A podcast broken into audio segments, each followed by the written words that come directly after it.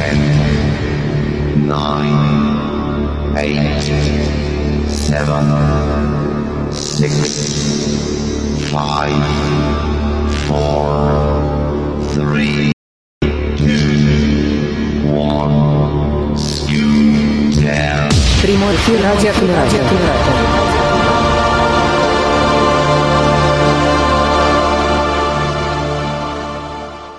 Всем добрый-добрый вечер. А, К сожалению, не знаю, как меня слышно, потому что, как обычно, а, немножко небольшие технические трудности. Но я думаю, что они не помешают нам сегодня начать э, очень интересную а, серию вебинаров, которые мы а, задумали для тех, кто ищет работу или задумывается об ее смене. В общем, э, тема во все времена интересная и актуальна. И наша первая встреча будет э, э, проводить э, Павел Обиух. Это а, бизнес-тренер, человек, а, который неоднократно уже проводил у нас вебинары. И э, я, собственно, сразу передаю ему слово, а пока э, исправляю наши технические сложности с трансляцией в YouTube. Друзья, всем привет! Очень рад, что собралось энное количество людей в этом чате. А, Надеюсь, что на других площадках тоже кто-нибудь там подключится, и у нас будет большая дружная компания. Но все, кто на других площадках подключился, я призываю все-таки вот э, подключиться к TeamTalk для того, чтобы у нас была с вами максимально живая, интересная дискуссия, э, чтобы мы не только э, я здесь все вещал, но еще и вы могли позадавать мне вопросы, э, э, если они у вас возникнут, э, и чтобы максимальное количество информации, которое я мог бы вам дать, я, собственно, сегодня для вас предоставил. Да? Меня зовут Павел Обиух, если кто-то, может быть, не слышал в начале, а, и если кто-нибудь а, меня не знает, то я буквально пару слов расскажу о себе. И, а, собственно, не только потому, что я хочу а, похвастаться своими достижениями и регалиями, но и потому, что, чтобы было понятно, почему а, я сегодня провожу- хочу поговорить с вами вот а, именно на эту тему.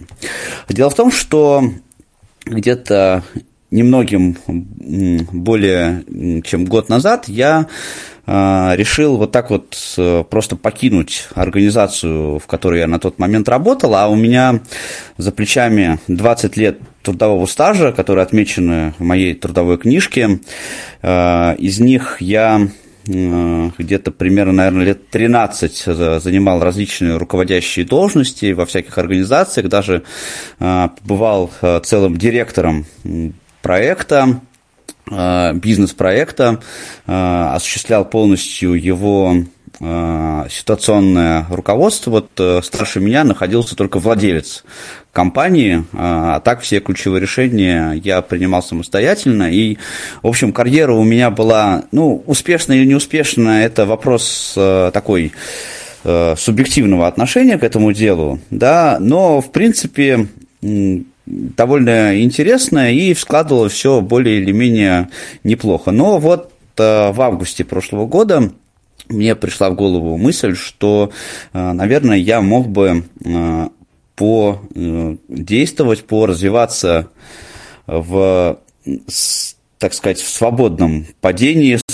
плавании, как хотите, так э, это и назовите. И за последний год наработал э, кое-какой опыт, которым сегодня я и хочу с вами поделиться. У меня довольно большое количество проектов, я э, подробно про них рассказывать не буду. Я думаю, что эту тему мы сможем с вами обсудить вне этого вебинара. Вы можете найти меня практически во всех существующих социальных сетях, да, в в Фейсбуке, ВКонтакте, Инстаграме, Твиттере и э, задать вопросы по э, о, о проектах, которыми, которыми я занимаюсь. А сегодня я бы хотел такой вот организационный э, момент больше обсудить. Э, Второй момент, на котором я бы хотел остановиться в начале, это то, что э, мы так вот заявили, да, эту тему вместе с коллегами из Камераты, что э, это бизнес два клика, это название я придумал, э, да, и звучит нам так довольно просто, что можно вот э, взять и так э, сделать бизнес, э, особенно не, не заморачиваясь, не напрягаясь, и это и так, и не так, да, то есть сейчас современные технологии, они позволяют довольно многими возможностями пользоваться, о которых мы не могли там думать еще даже 5 лет назад, да, не то что 10 лет назад. А с другой стороны, вот сегодняшний наш разговор, он будет не про то, как прям пойти и стать крутым и успешным человеком. Да, хотя, конечно, никто не отменяет этих возможностей, и вы реально, если вдруг кто-то из вас решится на то, чтобы открыть свое дело и заниматься чем-то вот Э, самостоятельно, да, что вы достигнете в этом больших успехов, но э, есть такое, такой стереотип, что э, вроде как свое дело это значит э, какие-то э, большие доходы, большие деньги, ну, большие, опять же, относительно, да, может быть, какая-то большая финансовая стабильность. Э, и отношение к предпринимателям вообще такое, что вот предприниматели гребут деньги лопаты, очень часто люди так думают. Вот это вообще не так. А, во-первых, потому что если вы занимаетесь своим делом, то доход у вас никогда не будет стабильным. Все, что происходит на э, внешнем вот, так сказать, рынке, да, э, в том поле, в котором вы работаете, это вообще никак не поддается вашему контролю. И даже если вы наладили э, успешный бизнес, то, э, может быть, какое-то время вы находитесь в стабильном таком состоянии, но если постоянно не держать руку на пульсе, то может оказаться так, что э, в следующем периоде вы вообще не заработаете ничего, а может быть и попадете в, э, в какие-то убытки. И вот главная сложность э, заключается в том, что э, в этом смысле никто вам вообще не даст никаких гарантий, да, что э, сегодня вы заработали миллион, а завтра вы можете попасть на минус 2 миллиона, это вообще запросто совершенно. Но я такие цифры называю, конечно, э, большие, мы сегодня о таких э, больших суммах говорить не будем, но это я так, просто чтобы усилить эффект от того, что я говорю. Поэтому вот этот наш разговор, это не про то, как пойти там... Э, сделать какие-то лайфхаки и сразу стать крутым и успешным предпринимателем. Так не получится. Это очень э, большая работа. Э, и, э, во-первых, за ней лежит э, умение принятия ответственности за свои решения. Да, и, э, во-вторых, очень ну, довольно серьезный самоконтроль да, и э, довольно серьезные вложения. Поэтому вот Э, сразу хочу сказать, если кто-то вот пришел сюда с тем, чтобы сейчас узнать рецепт счастья трудового, э, то вы его сегодня не узнаете. Этот э, разговор скорее для тех, кто хочет может быть, попробовать себя в том, что ему нравится, да, попробовать в таком свободном режиме, когда вы можете распоряжаться самостоятельно своим временем, и самое главное, отвечать за э, то, что вы делаете перед собой в первую очередь, ну и, конечно, перед э, людьми, которыми, которые вас окружают и э, за которых, может быть, вы взяли на себя ответственность во, вообще. Э, и третий момент, э, важный, который я бы хотел э, сказать перед тем, как начну, я разделил э, эту дискуссию на несколько блоков. И э, я предлагаю построить э, наш сегодняшний разговор таким образом, чтобы э, я буду говорить, когда вот буду обозначать какой-то определенный блок, да, его освещать, и после того, как я его освещу, я каждый раз буду предлагать вам задавать вопросы. Вот касаемо этого блока, для того, чтобы мы с вами могли двигаться в одной какой-то вот э, логической последовательности. Если они у вас будут, эти вопросы, я на них отвечу, а потом перейду уже к следующему повествованию. И э, если вопросов э, не будет, то, соответственно, я тогда перейду к этому повествованию сразу. Э, и сейчас я думаю, что пока вопросов задавать, в общем-то, особенно не почему, поэтому предлагаю сразу перейти к первой теме нашего сегодняшнего разговора. И она у нас будет такой немножко философской. Э, я ее так вот условно назвал «Кому и зачем нужно открывать свое дело?». Э, здесь я хочу поделиться э, своими вообще чаяниями, наблюдениями по, по этому поводу, почему я считаю, что это дело и нужно, и, может быть, это поможет вам, если вы вдруг решитесь на активные действия в этой связи, да, может быть, это поможет вам принять решение.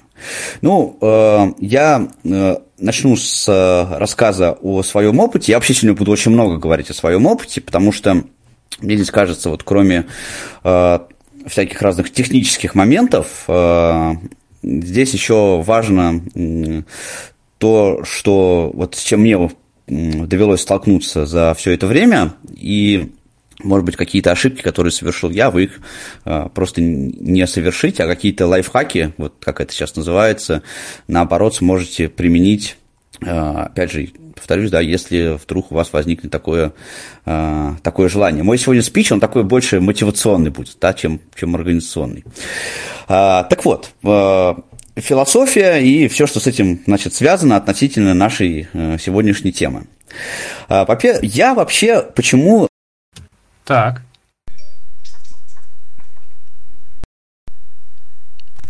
Раз, два. Это Павел у нас вылетел? А, похоже, что так. Павел, если ты нас слышишь, мы будем рады э, услышать тебя. Тебя снова. тоже слышать. Да. А, тем более, что мы, Э, буду сегодня ругаться, кстати, с своим провайдером интернета, который э, регулярно отрубает мне Wi-Fi. Ну и из-за этого наши э, зрители в Ютубе не всегда получают качественную трансляцию. А, нам здесь, как это, знаете, как не хватает всегда а, каких-то таких обратной связи. Друзья, те, кто у нас сегодня, те, кто сегодня Э, собрались в нашем голосовом чате. А вот вопрос такой, а есть ли среди вас э, сегодня те, кто работает сам на себя, как вот не на организацию, а так, это сейчас это модным словом фрилансер, да, называется? Ну, например, я. Я э, делаю массаж, я массажистка. У меня есть свои клиенты, я хожу на дом и делаю массаж. Наверное, это тоже сюда подходит.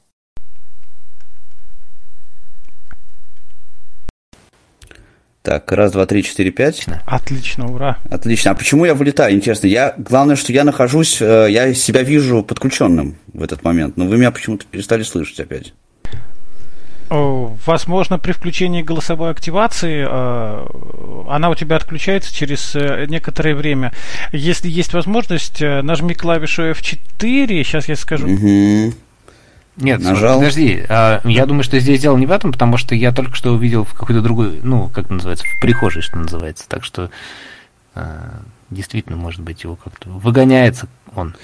Не ну, нет, я, случае, если будет не возможность, нет, я был, я, я был в группе, я был вот в этой, в, э, в этой неприхожей в комнате, или как Ну, на всякий случай, если будет возможность, э, нажимаем F4 и смотрим статус отсутствую после секунд, и в этом поле редактора вписываем 0, чтобы голосовая... А это в какой вкладке? В какой вкладке? А на первой вкладке F4 нажимаем и табом идем до статус отсутствия после секунд, и там вписываем 0, чтобы голосовая активация не отключалась после бездействия компьютера. Так, сейчас.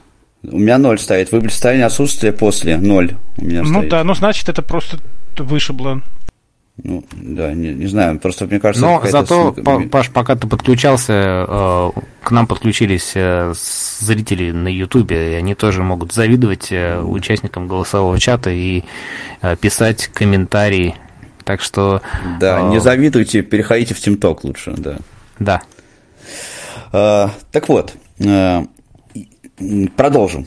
Э, да, и, но мне всегда почему-то казалось, что э, вот причем это касается многих организаций, в которых я работал, что люди, которые находятся в корпоративной среде, и я тоже вот начал э, в это погружаться вот в это состояние, да, а, боль э, очень много занимаются тем, что демонстрируют такое свое несчастье, да, а, вот, причем это характерно для больших организаций, если ты работаешь в большом коллективе, надо прямо э, делать такой вот, надо всегда делать вид, что ты очень занят. Вот, э, даже если ты при этом ничего не делаешь, всегда надо делать вид, что ты очень занят, что у тебя вообще нет времени. Каждый раз, когда к тебе обращаются люди, э, там звонят по, с, э, по телефону или э, подходят в коридоре, надо прям вот э, всегда вот это вот, да, я слушаю, вот я, извини, сейчас прям вообще у меня такой завал, прям вот. Людей, которые ходят по коридорам и улыбаются, я очень редко встречал. А если вдруг ты ходишь по коридору э, или общаешься со своими коллегами, ты вдруг улыбаешься, у тебя хорошее настроение, это всегда значит что-то не то. Значит, как-то ты, наверное, не так. Слишком мало ты напрягаешься. Для благого дела ты делаешь не так много.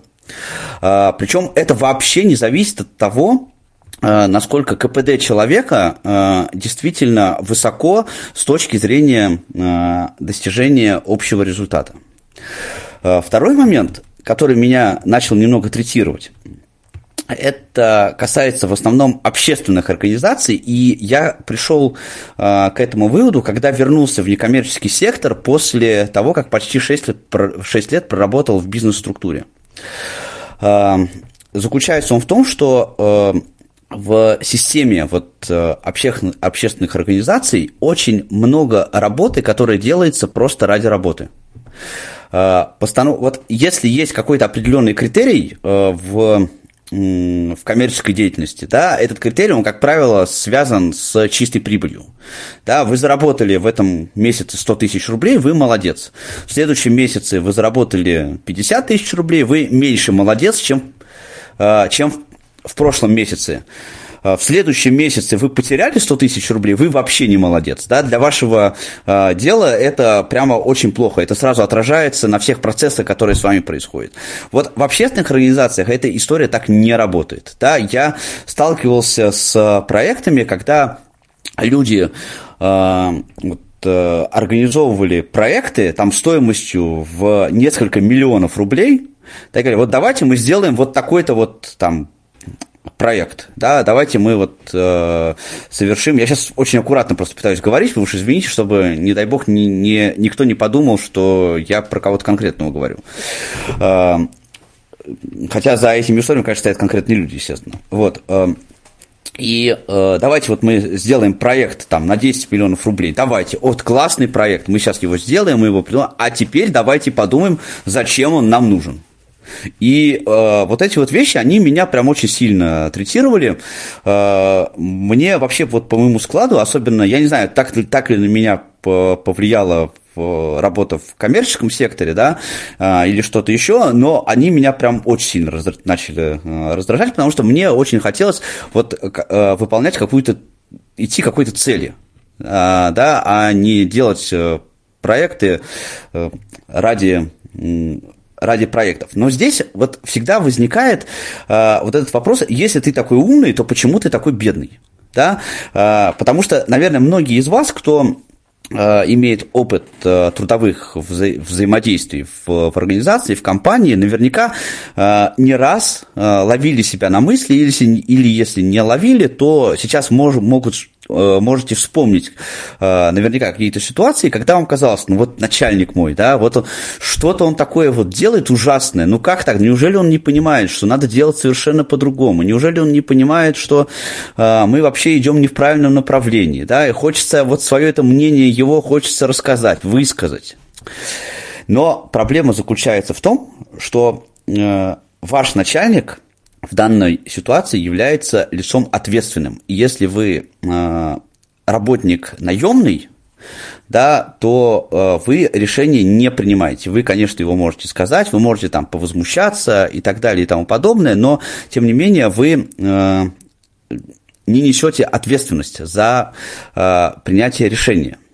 И вот э, я просто подумал, что если я вот такой умный, да, и если я знаю, как надо делать, да, вот мне прям кажется, что я прям вот, я ходил тоже вот такой, возмущался, там думал, ну как же так, они вообще такую, такой ерундой они занимаются. Я подумал, вот если я такой умный, да, если я точно знаю, как надо делать, вот я же это знаю почему-то, то есть у меня есть э, какие-то основания, ну, даже не какие-то, а совершенно конкретные основания полагать, что э, вот тот путь, развития, которое мне кажется правильным, что он будет реально эффективным.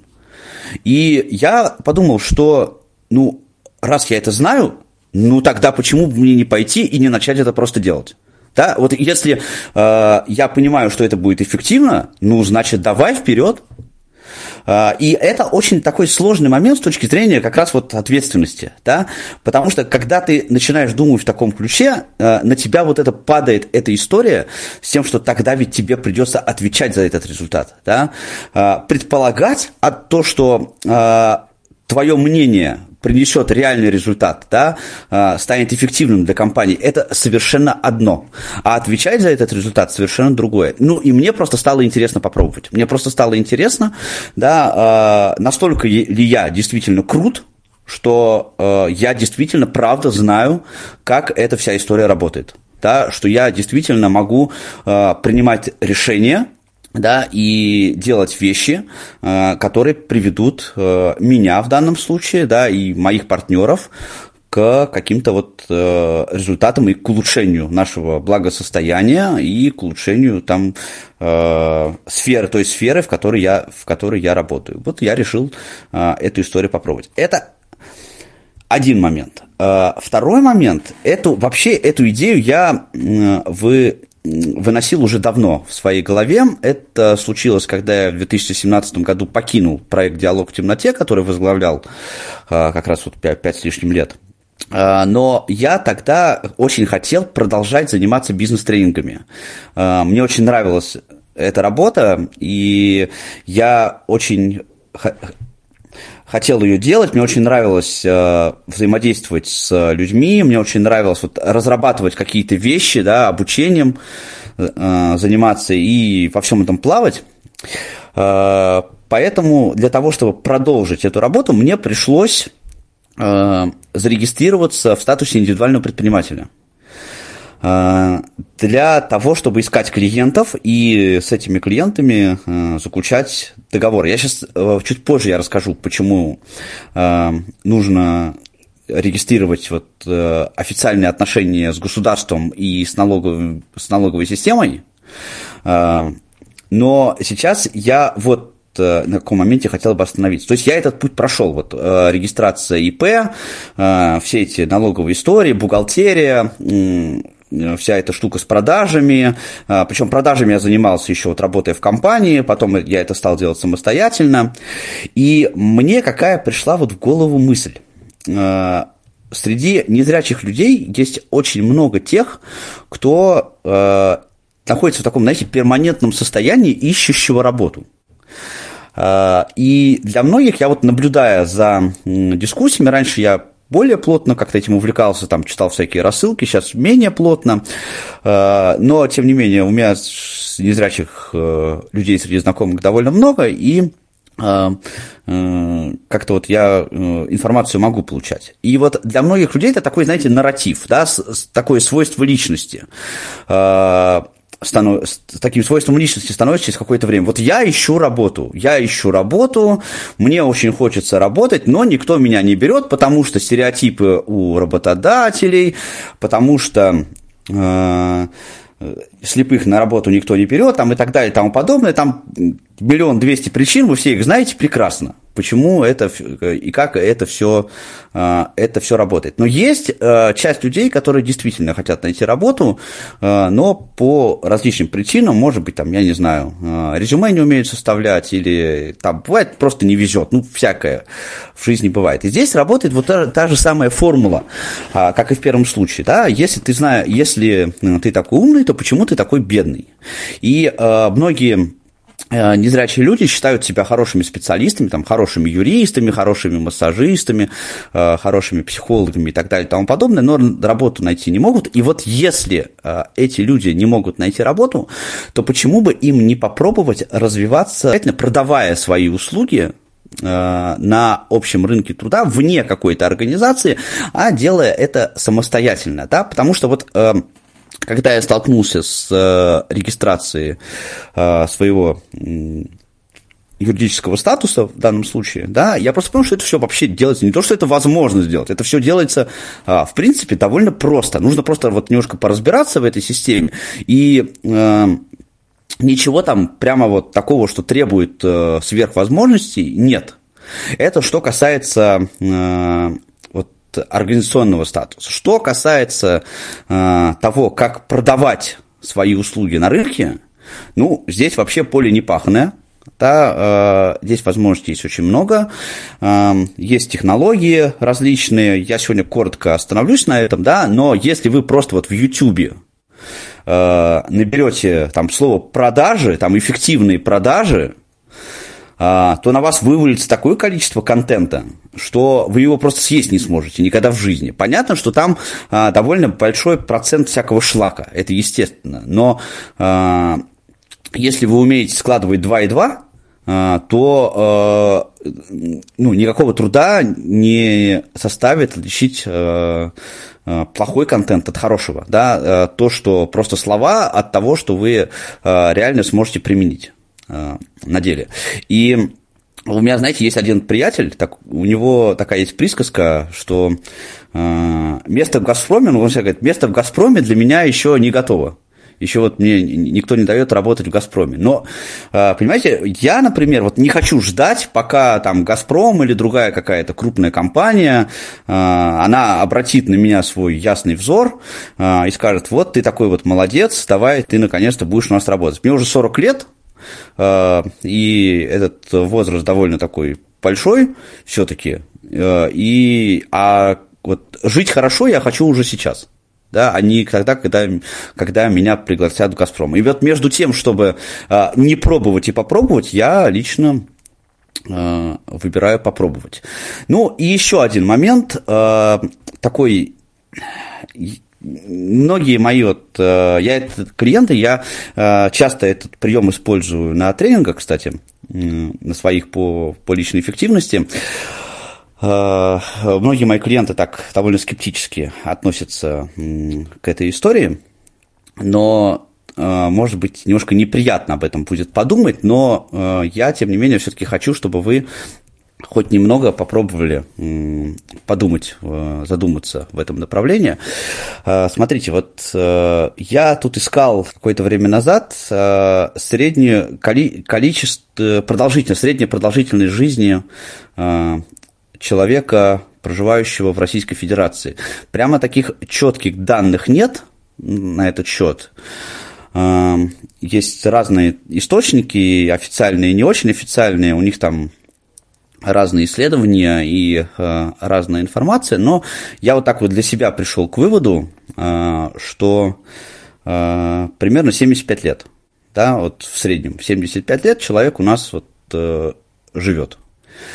А, и если а, вы, у вас нет работы, или у вас нет, или вам кажется, что вы занимаетесь чем-то, что вам не нравится, да, а, в этой жизни, вам кажется, что вы тратите впустую да, время, у вас нелюбимая работа, вы просто подумайте о том, вот сколько вам лет, да, вспомните, сколько вам лет, и вот так вот от 75 прикиньте, сколько это процентов, да, сколько процентов уже прошло. А, и сколько процентов так плюс-минус осталось. Вот меня, например, эта штука очень сильно отрезвляет. Реально, да. А, я просто подумал, что я не хочу в 60 лет а, оказаться на том же уровне, на котором я нахожусь сейчас. А все к этому шло. Да? Все к этому шло. Вот это вот э, нахождение в, э, в определенной системе, да, в которой очень сомнительные перспективы развития, э, когда ты только на 10% можешь реализовывать э, те идеи, которые ты хочешь реализовывать. Ну, вот меня прям реально, эта мысль, она она меня прям очень сильно меня стимулировала на то, чтобы уже начать что-то делать. Э, ну, я понимаю, что это может быть э, не очень приятно об этом думать, поэтому я э, никого не хочу, так сказать, прям вот агитировать, так сказать, за советскую власть, да, но если вы решитесь, то попробуйте это сделать, попробуйте это просто вот посчитать. И вот эти все философские э, размышления и опыт, который я получил, они меня в итоге вот привели как раз э, к тому статусу, в котором я нахожусь. Да, я еще две важные мысли вот в этой философской тираде. Э, во-первых, я э, не хочу сказать, да, что я прям вот супермен, и у меня обязательно я прям стану там через 10 лет мультимиллионером, может быть, это не произойдет, да, и, может быть, жизнь вообще может складываться по-разному, да, что произойдет там через какой... Мы сейчас все знаем, да, со всей этой историей коронавирусной, э, что загадывать вперед вообще история довольно, довольно стрёмная, да, вот гораздо, э, гораздо важнее понимать, э, что произойти может что угодно, и просто стараться более-менее э, адаптироваться э, к этим, к этим ситуациям. И второй момент, да, за год моей э, вот этой самостоятельной всей истории, э, я не могу сказать, что прям у меня есть какой-то график, да, который показывает, что мое благосостояние финансовое, оно стало лучше, да, оно стало по-разному. То есть у меня были месяцы, когда я реально круто заработал, да, гораздо больше, чем работая в офисе, да, у меня были несколько месяцев, когда у меня был полный провал, да, но тогда был полный провал у всех, вот у многих э, во время всей этой самоизоляционной истории я просто занимался э, подготовкой почвы для э, дальнейших каких-то вот решений своих. Э, и это э, действительно бывает очень по-разному. Но я приобрел очень много крутых вещей да, я приобрел возможность распоряжаться своим временем.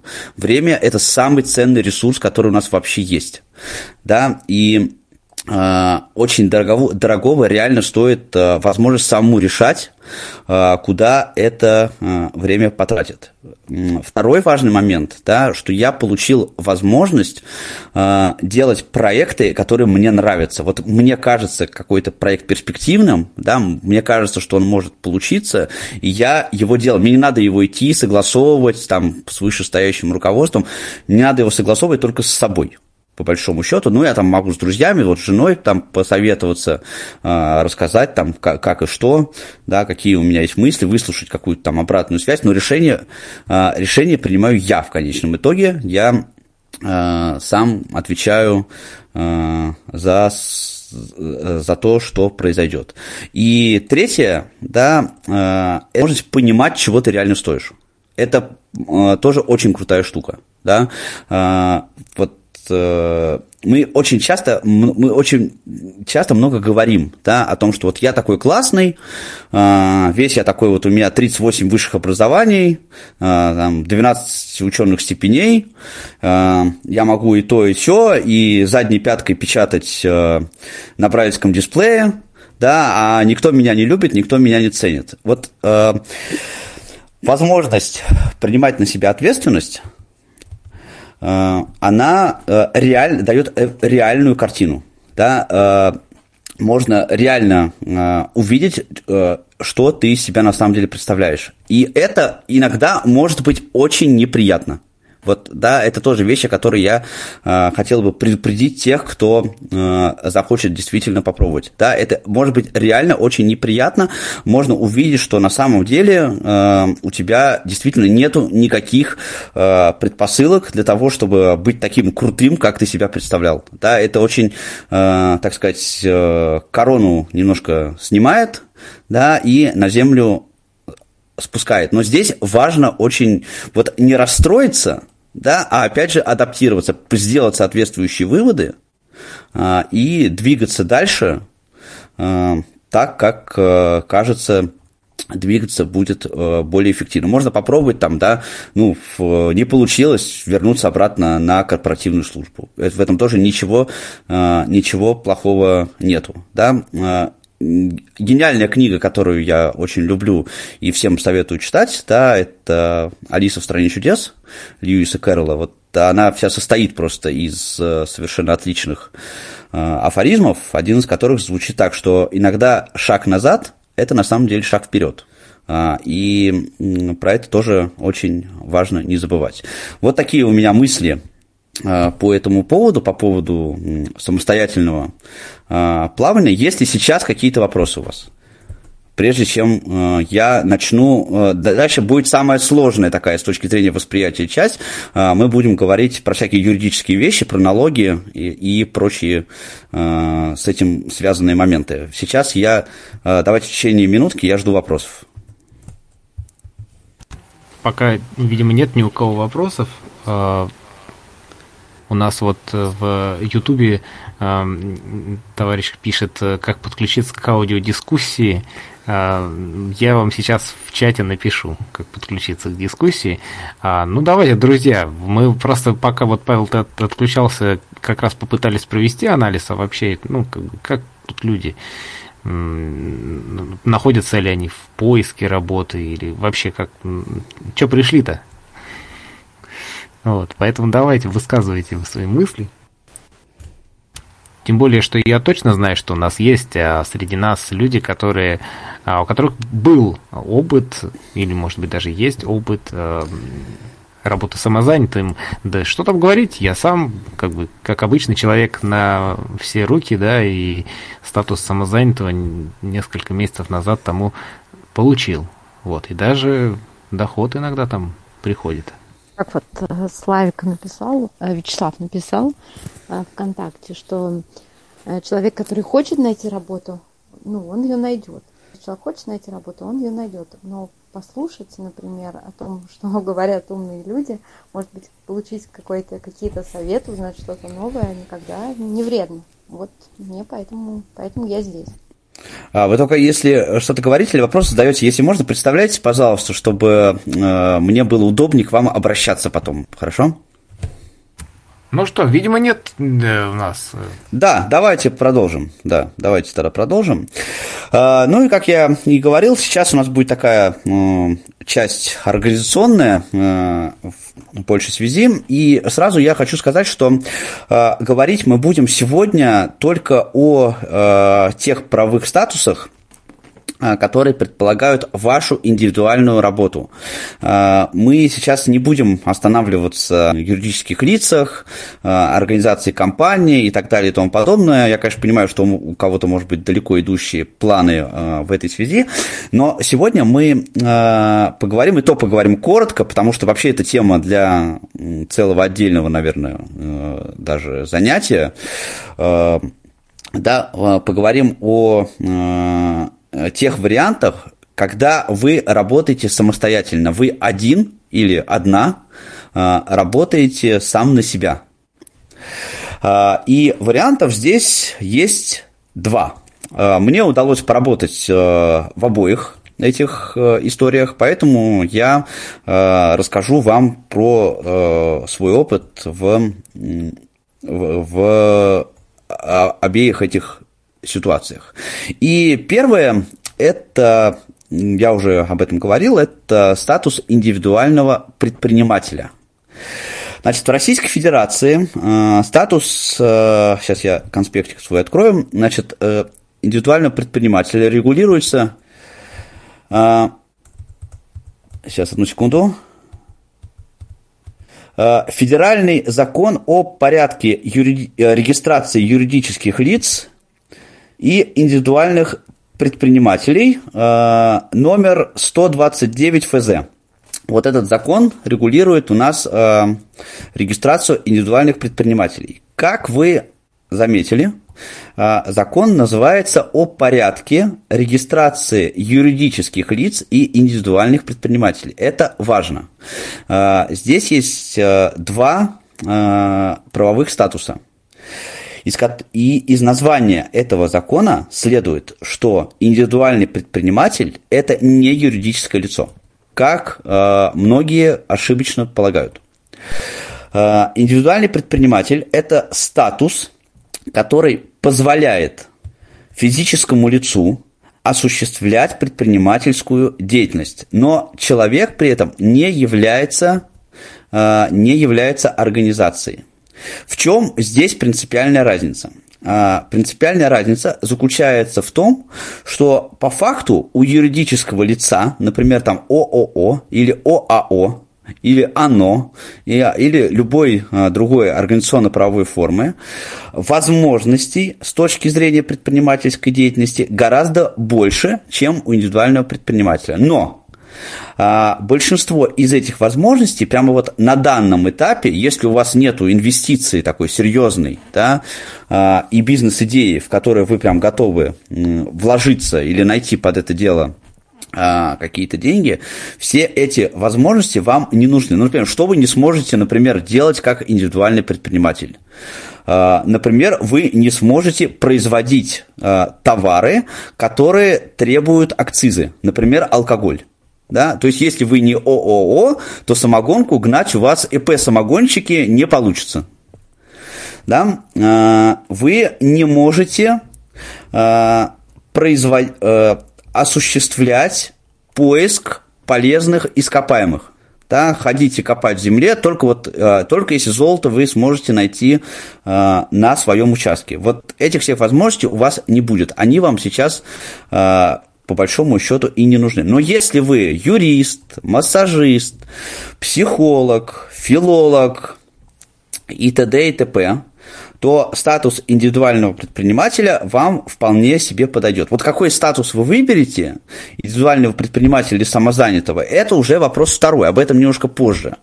А, но я сейчас э, хотел бы вот пояснить немножко разницу между этими двумя вещами. Но прежде чем я это сделаю, еще один вот момент у меня здесь есть. А, э, Многие меня спрашивают, мои знакомые, с которыми я уже на эту тему говорил, да, а зачем вообще это надо? Если, скажем, я, э, например, массажист, а, ко мне приходят клиенты домой. У меня вот дома есть стол, прям в квартире стоит, у некоторых даже есть под это отдельная комната, как кабинет.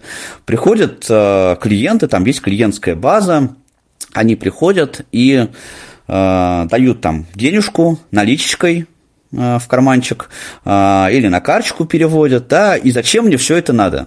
У меня там есть 20 клиентов, они, они ко мне ходят, денежку мне дают. Э, зачем мне это нужно? Значит, моменты есть два важных.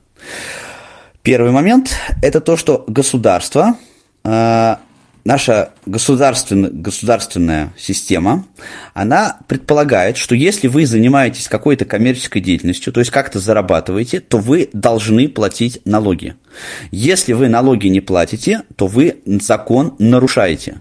Вот эти денежки, которые вам дают ваши э, уже имеющиеся у вас клиенты, не облагаемые налогом, это нарушение закона. Конечно, да, вы можете мне возразить, что э, никто и не заметит. Мы тут уже 50 лет так делаем, и все, все нормально. Может быть. Но представьте себе, э, что э, напротив вас э, в соседней квартире живет бабушка Божий одуванчик, которая, знаете, есть такие бабушки, которые в глазок любят смотреть, что происходит. Да? Они смотрят, вот к вам ходят люди, ходят и ходят, каждый день ходят и ходят, ходят и ходят. Оно что-то тут подозрительно. А, бабушка берет телефон свой кнопочный, звонит участковому милиционеру и говорит, вот что-то у нас а, у соседа моего, товарища, а, какая-то подозрительная активность, что-то к нему много ходит люди. К вам приходит участковый, начинает вас интересоваться, а чем вы занимаетесь, ну и так далее и тому подобное. А, так или иначе, эта информация может дойти до налоговых Может и не дойти, конечно, может и не дойти, но может и дойти. А, еще более опасная ситуация а, заключается, если происходит, да, если вы осуществляете расчет по безналу, если ваши клиенты да, переводят вам денежки на карты. Банки отслеживают, и они это делают в рамках закона, периодические поступления на ваши счета. Да, и если к вам, например, а, периодически, там раз в неделю, а, приходят а, платежи одинакового размера от одних и тех же клиентов, то банк вправе эту информацию передать ФНС – и у ФНС могут возникнуть вопросы к вам, да, а, к вашим доходам. Да, они могут запросить, например, у вашего работодателя, ну, если, скажем, вы работаете, да, еще параллельно, а, значит, э, вашу справочку 2 НДФЛ, да, посмотреть, какие у вас, э, какая у вас зарплата, и посмотреть, какие у вас реальные доходы да, и э, проверку вам назначить. Понятно, что это тоже очень э, небольшая вероятность есть, да, мы слишком мелко плаваем для этого. Если вы зарабатываете там слева, э, налево 20-30 тысяч в месяц, скорее всего, никто на вас внимания не обратит. Если вы зарабатываете слева полмиллиона, то шансов на это гораздо больше. Это важно понимать. Да? А, и третий момент, на мой взгляд, самый существенный, заключается в том, что если у вас нет организационно-правового статуса, то вам ваш бизнес будет очень трудно развивать. Вот ходят к вам 10 вы массажист, вам ходят там 10-15 ваших постоянных клиентов. Бац, случилась пандемия, а, осталось только три клиента, остальные не хотят, боятся макаронавируса они к вам не ходят, и вам, перед вами встает вопрос поиска э, новых источников дохода. Вы начинаете его искать, вы начинаете э, давать рекламу, и если вы да, э, работаете, например, с юридическим лицом, скажем, вы заключаете с ООО «Ромашка» договор о том, э, что ООО «Ромашка» присылает к вам своих э, сотрудников, скажем, на прохождение массажа, да, то вот это ООО «Ромашка», оно с очень большой долей вероятности не захочет с вами работать официально, если у вас нет организационного правового статуса. Почему? А, потому что если у вас этот статус есть, то налоги вы платите сами. Если у вас этого организационно-правового статуса нет, то налоги должен платить ваш клиент. А, Особенно это касается, да, ну, я вот привел как в качестве э, массажиста, да, как, как пример, но вы можете быть юристом, да, вы можете быть психологом, вы можете работать для юридических лиц. Я работаю, у меня, например, вообще э, вся работа связана с юридическими лицами. Я работаю только для юридических лиц. И юридические лица не захотят с вами такой договор заключать, потому что иначе это договор ВПХ или договор возмездного оказания услуг. А договор возмездного оказания услуг предполагает, что компания, которая вас нанимает, она платит не только вашу зарплату и не только минус вот эти самые пресловутые 13% вашего подоходного налога. Они еще должны платить взносы, да, а, взносы ОМС, общего медицинского, э, обязательного медицинского страхования, да, а, взносы обязательного пенсионного страхования, и там сумма набегает примерно 30% от э, той зарплаты, которую они вам платят. А, вот если вы работаете постоянно, да, многие про это тоже, к моему удивлению, оказывается, не знают. А, если вы работаете постоянно, а, вот вы когда приходите на работу устраиваться, то работодатель ваш говорит, какую вы хотите зарплату. Вы говорите, я хочу 50 тысяч чистыми. Это значит, что 50 тысяч, а, не учитывая 13% подоходного налога. Но вот с этой суммы ваш работодатель, еще помимо этой суммы, сверх этой суммы, а, ваш работодатель от нее платит еще около 30% вот этих взносов. Если вы заключаете договор возмездного оказания услуг, то эта обязанность тоже ложится на вашего нанимателя. А если у вас есть организационно-правовой статус – то эта обязанность ложится на вас. И тогда э, вашему нанимателю гораздо проще с вами взаимодействовать. Но вернемся к ИП. Э, здесь, э, во-первых, есть момент с регистрацией. Да, как зарегистрировать, э, как зарегистрироваться в качестве индивидуального. А у нас Павел на месте. А, соответственно, вашему статусу не платить все эти деньги. Но их платить как ИП будете вы. Значит, какова цена вопроса? Она состоит из двух частей. А, первое – это так называемые фиксированные платежи. А, фиксированные платежи состоят из двух частей. Первая часть э, – вы эту сумму платите раз в год обязательно, как ИП.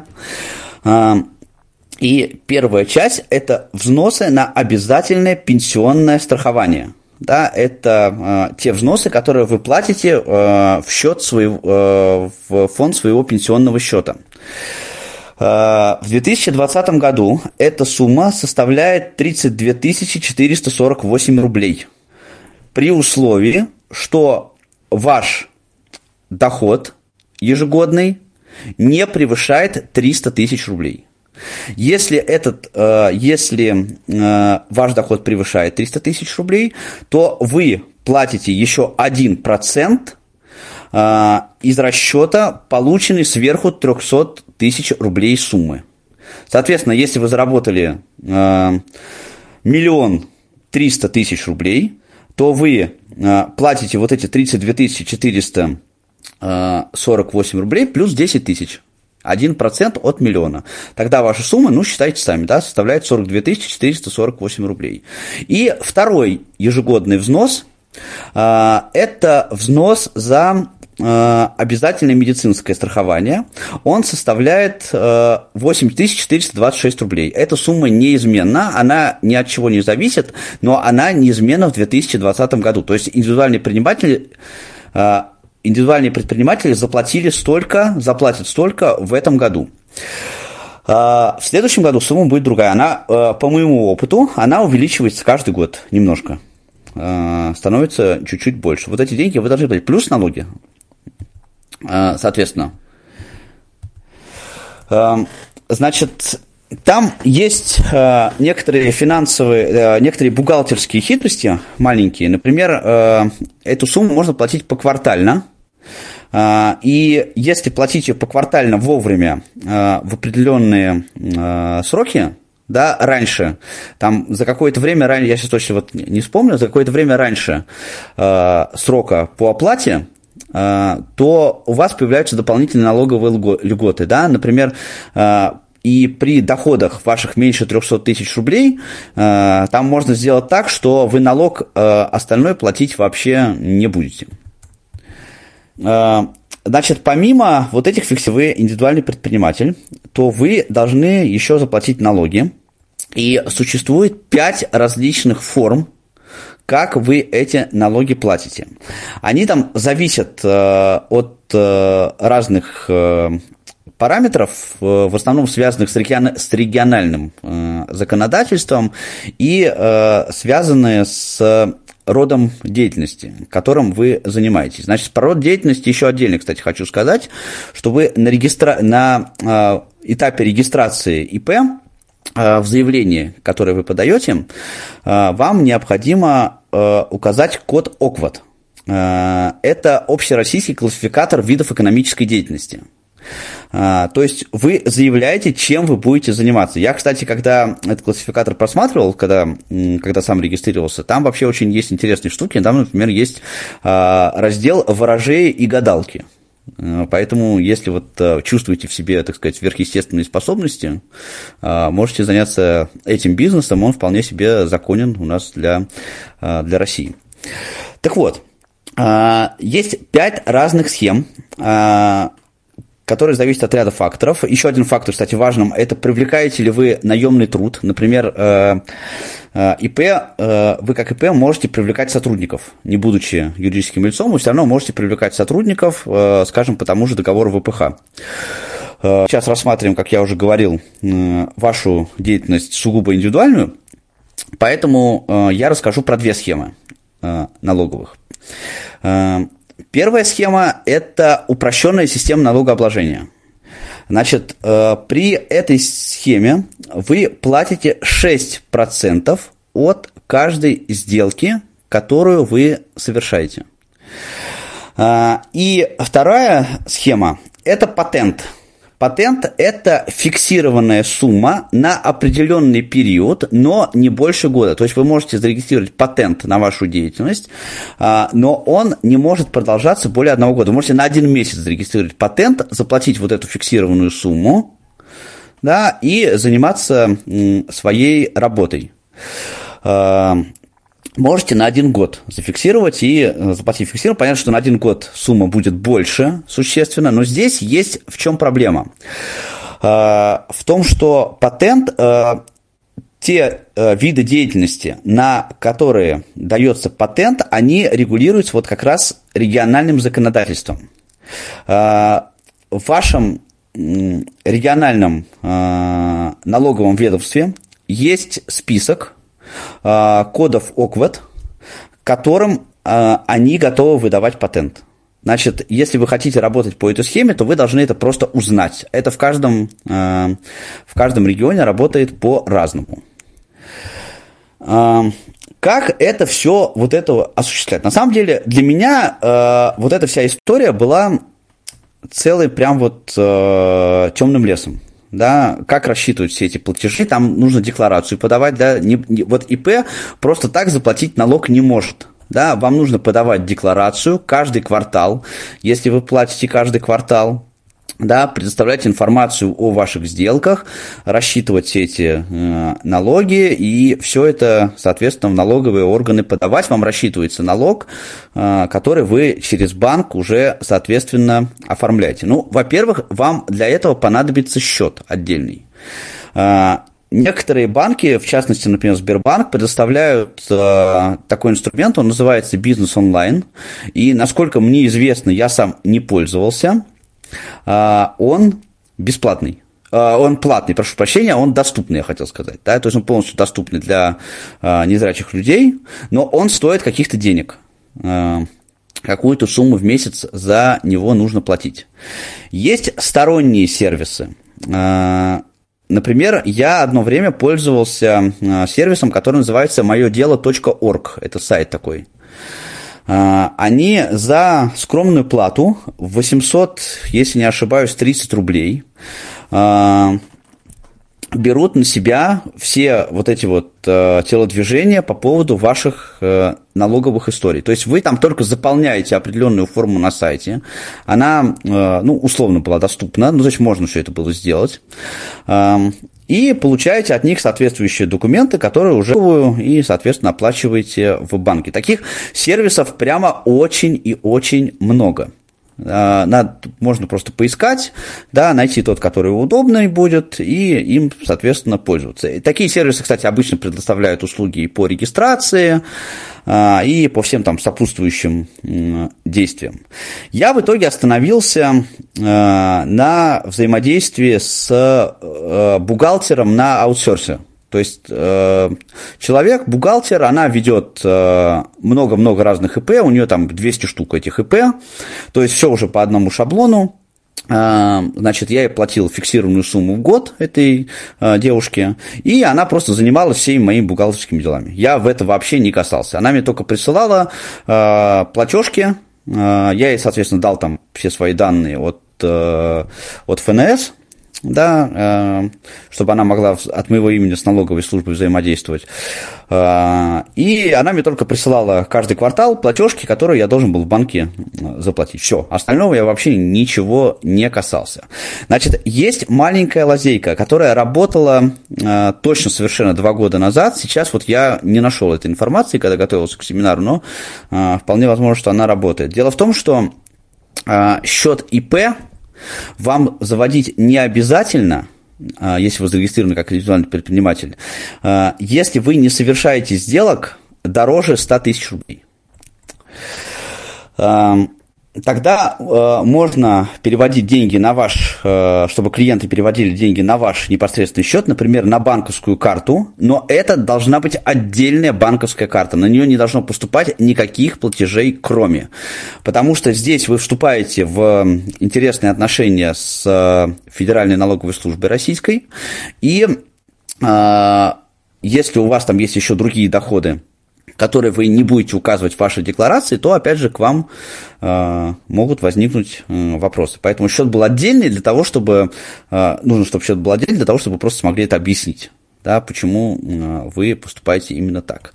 Еще один момент про э, ИП заключается в том, что вот я э, употребил такую фразу, как э, ваша прибыль составляет не более. Вот есть у ИП такая возможность, э, когда ваша прибыль это не все деньги, которые вы получили от э, ваших клиентов, а вы можете учесть расходы, то есть указать прибыль э, в чистом виде. Например, если вы платите э, за аренду помещения, скажем, того же мон, э, массажного кабинета, да, то вы, э, подавая декларацию, можете указать сумму, которую вы уплачиваете в качестве арендной платы, как расходы. И тогда эта сумма да, а, будет вычитаться из э, вашей общей прибыли.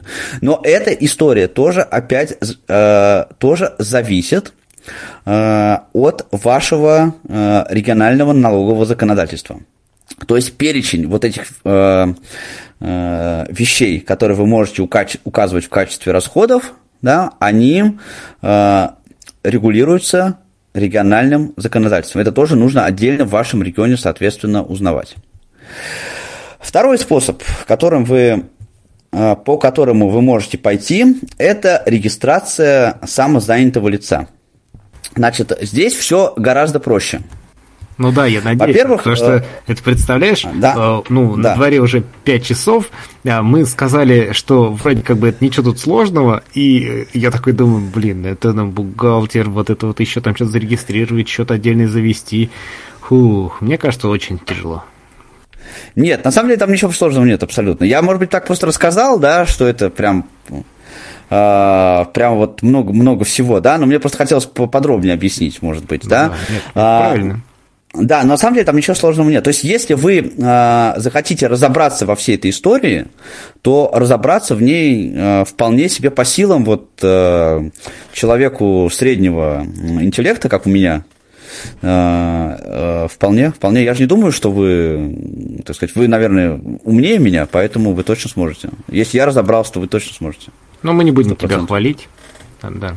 Да, не надо, не надо. А, Давайте коротко про, про самозанятых. Да, коротко расскажу про самозанятых. Это, значит, вся эта история регулируется э, федеральным законом э, о проведении эксперимента о введении специального налогового статуса э, налога на профессиональную деятельность номер 422 ФЗ Значит, закон звучит вот так вот странно, да, о проведении эксперимента. Почему?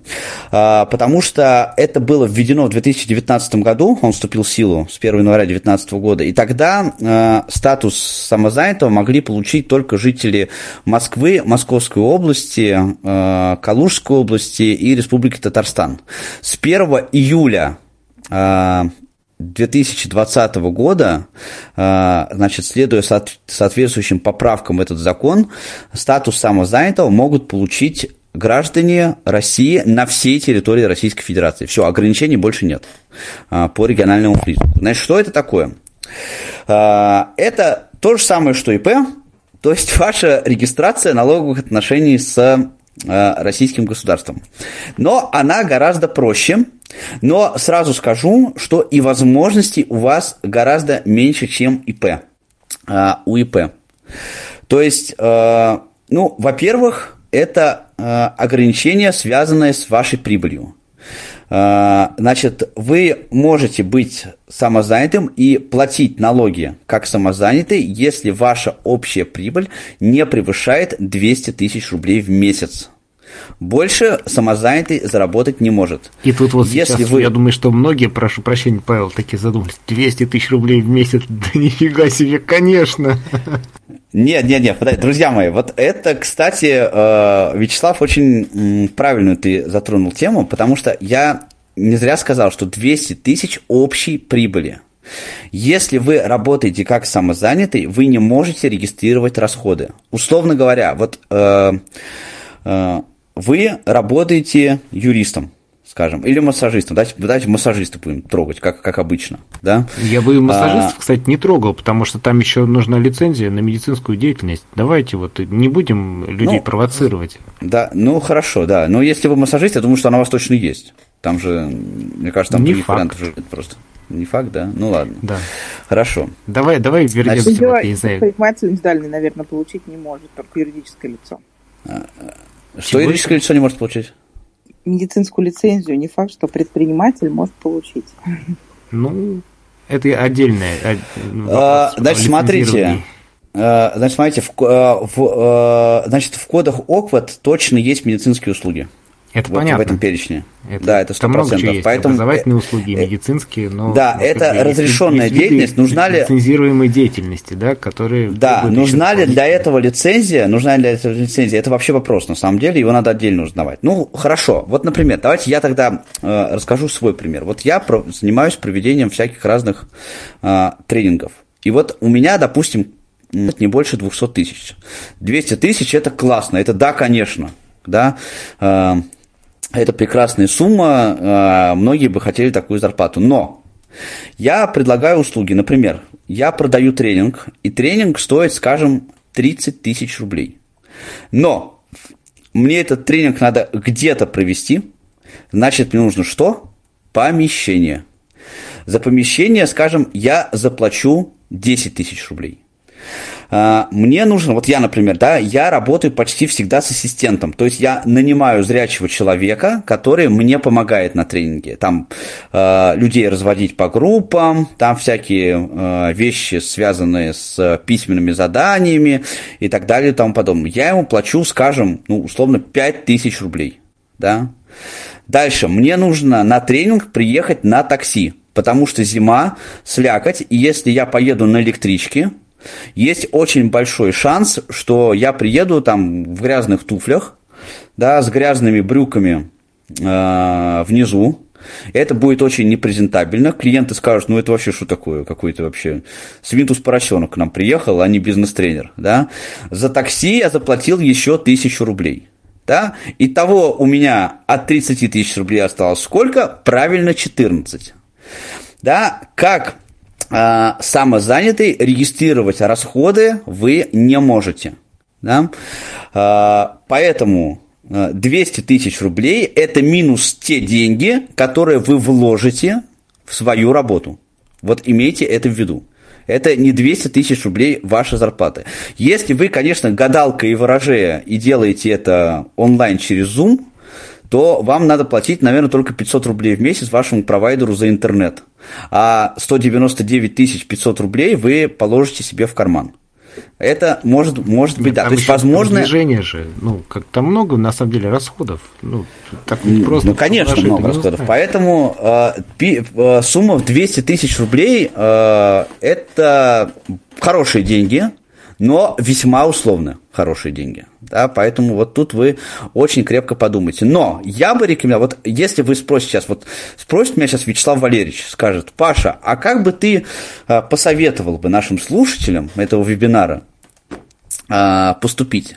Я бы посоветовал все-таки начать с самозанятого, потому что если вы а, вдруг поймете, что вас так поперло, что вы там по полмиллиона зарабатываете в месяц, да, э, открыть и закрыть статус самозанятого, сделать это гораздо проще, чем э, зарегистрировать и э, закрыть ИП.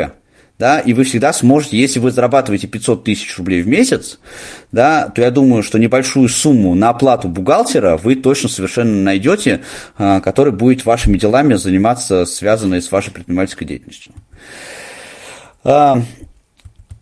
Значит, Я как это история? Хотел бы просто, да. ну вот, немножко добавить, да, что тут, конечно, сказал, что а, с 1 июля на территории всей России, но тут есть такой нюанс, ну, практически вот я сейчас посмотрел в интернете, а, а, регионы сами, э, ну, то есть решают, вводить этот э, режим у себя или нет. И сейчас 76 регионов, ну, почти, скажем так, все этот режим используют, ну, вот в любом случае, вдруг нас кто-то слушает на Чукотке или там еще где-то, да, и ну, пере, перепроверяйте информацию у себя в регионе. Да, спасибо большое, Слав, за э, вот, потому что в законе, как раз я просто смотрел по закону, э, как сейчас закон, работает. Нет, закон, вот. он вводит. Да-да-да, я поэтому вот эту, эту, да. Да, эту информацию я не учел. Кстати, пока, раз у нас такая маленькая пауза, скажите, пожалуйста, сколько у меня еще времени, потому что я немножечко за свой лимит уже вышел. Ну, в смысле, вот по плану. Да я думаю, что пока нам интересно, друзья мои, вы пока хотя бы дайте знать, а то мы тут с Павлом можем до вечера да. разговаривать. Ну ладно, сейчас, сейчас я закончу этот блок сейчас быстренько, да, и там будет возможность задать вопросы. Э, я думаю, что, может, ну, если три человека останется в канале, то есть я, Вячеслав и Марина, то тогда мы, наверное, будем расходиться, я думаю. Вот. Э, так вот, значит, продолжаем. Э, эта система работает очень просто – стать самозанятым э, тоже нужно, для того, чтобы стать самозанятым, тоже нужно э, зарегистрироваться в налоговом органе. Но вам для этого даже не надо никуда ехать, абсолютно. Вы можете установить на свой смартфон прекрасное приложение, которое называется «Мой налог». Не знаю, у меня, я не вставил его на Android устройство, ничего не могу сказать. у меня iPhone, да, все, Вячеслав Валерьевич говорит, что все хорошо, а ему верить можно. Э, на айфоне оно доступно на три четверти. Ну, даже, может быть, на 85%. Там есть некие, некоторые функции, например, уведомление, если вы его пропустили э, в центре уведомлений, ну вот когда оно только упало и вы его не прочитали, э, потом, к сожалению, нельзя докопаться до э, уведомлений, которые к вам приходили в самом приложении. Вот это там история недоступна, но э, меня это прям не сильно останавливает, если честно. Э, к сожалению, не получится э, зарегистрировать э, кого-то, у кого есть хоть немного зрения. Значит, почему? Потому что там нужно сфотографи... сфотографировать свой паспорт. И сфотографировать его нужно правильно при регистрации. О, да. Да, когда вы регистрируете, э, фотографируете паспорт, э, по данным вашим, вашего паспорта приложение там само определяет э, все ваши налоговые дела, ваши ННН и так далее и тому подобное. Вы заполняете анкету в этом приложении, отправляете через него заявку, и буквально через сутки вам приходит подтверждение, ну, вряд ли вам придет отказ, а, вам приходит э, подтверждение э, о том, что вы зарегистрированы в статусе самозанятого лица. А, через это же приложение вы будете осуществлять всю вашу э, деятельность финансовую и все ваши взаимоотношения с налоговыми органами. Как это происходит? Вы оказали услугу человеку или э, юридическому лицу. После этого вы в приложении нажимаете кнопочку «Новая продажа» и заполняете там соответствующую форму. Да, название организации, допустим, если это, если это организация, да, то э, название организации, ее ИНН, э, заполняете поле э, наименования услуги, то есть пишете, что вы оказали, и нажимаете кнопочку, у вас формируется чек о том, что вы эту услугу оказали, который вы вашему клиенту отправляете. Он может его использовать, допустим, если вы оказали услугу э, некачественно, он может пойти э, в Роспотребнадзор с этим чеком и предъявить вам претензии. Но это я шучу. Э, нет, он, конечно, так может сделать, но я надеюсь, что вы услуги будете оказывать э, надлежащего надлежащего качества. То есть это ваше, это подтверждение того, что вы эту услугу оказали. Причем этот чек, он не только а, вы его отправляете вашему клиенту, он еще регистрируется в налоговой базе. Его по а, значит, определенной ссылке, которую вы получаете, когда чек формируете, вы можете в любой момент его просмотреть, этот чек распечатать, отправить еще раз. Ну, в общем, там все манипуляции, которые вам нужно будет с этим э, чеком сделать, вам, э, вы можете проделать. Э, помимо этого, каждый раз, когда вы регистрируете новую продажу, формируете чек, приложение учитывает эту историю, суммирует ее в течение месяца. И 10 числа следующего месяца вам падает радостное пам-пам уведомление. Должны государству заплатить налогов на такую-то сумму.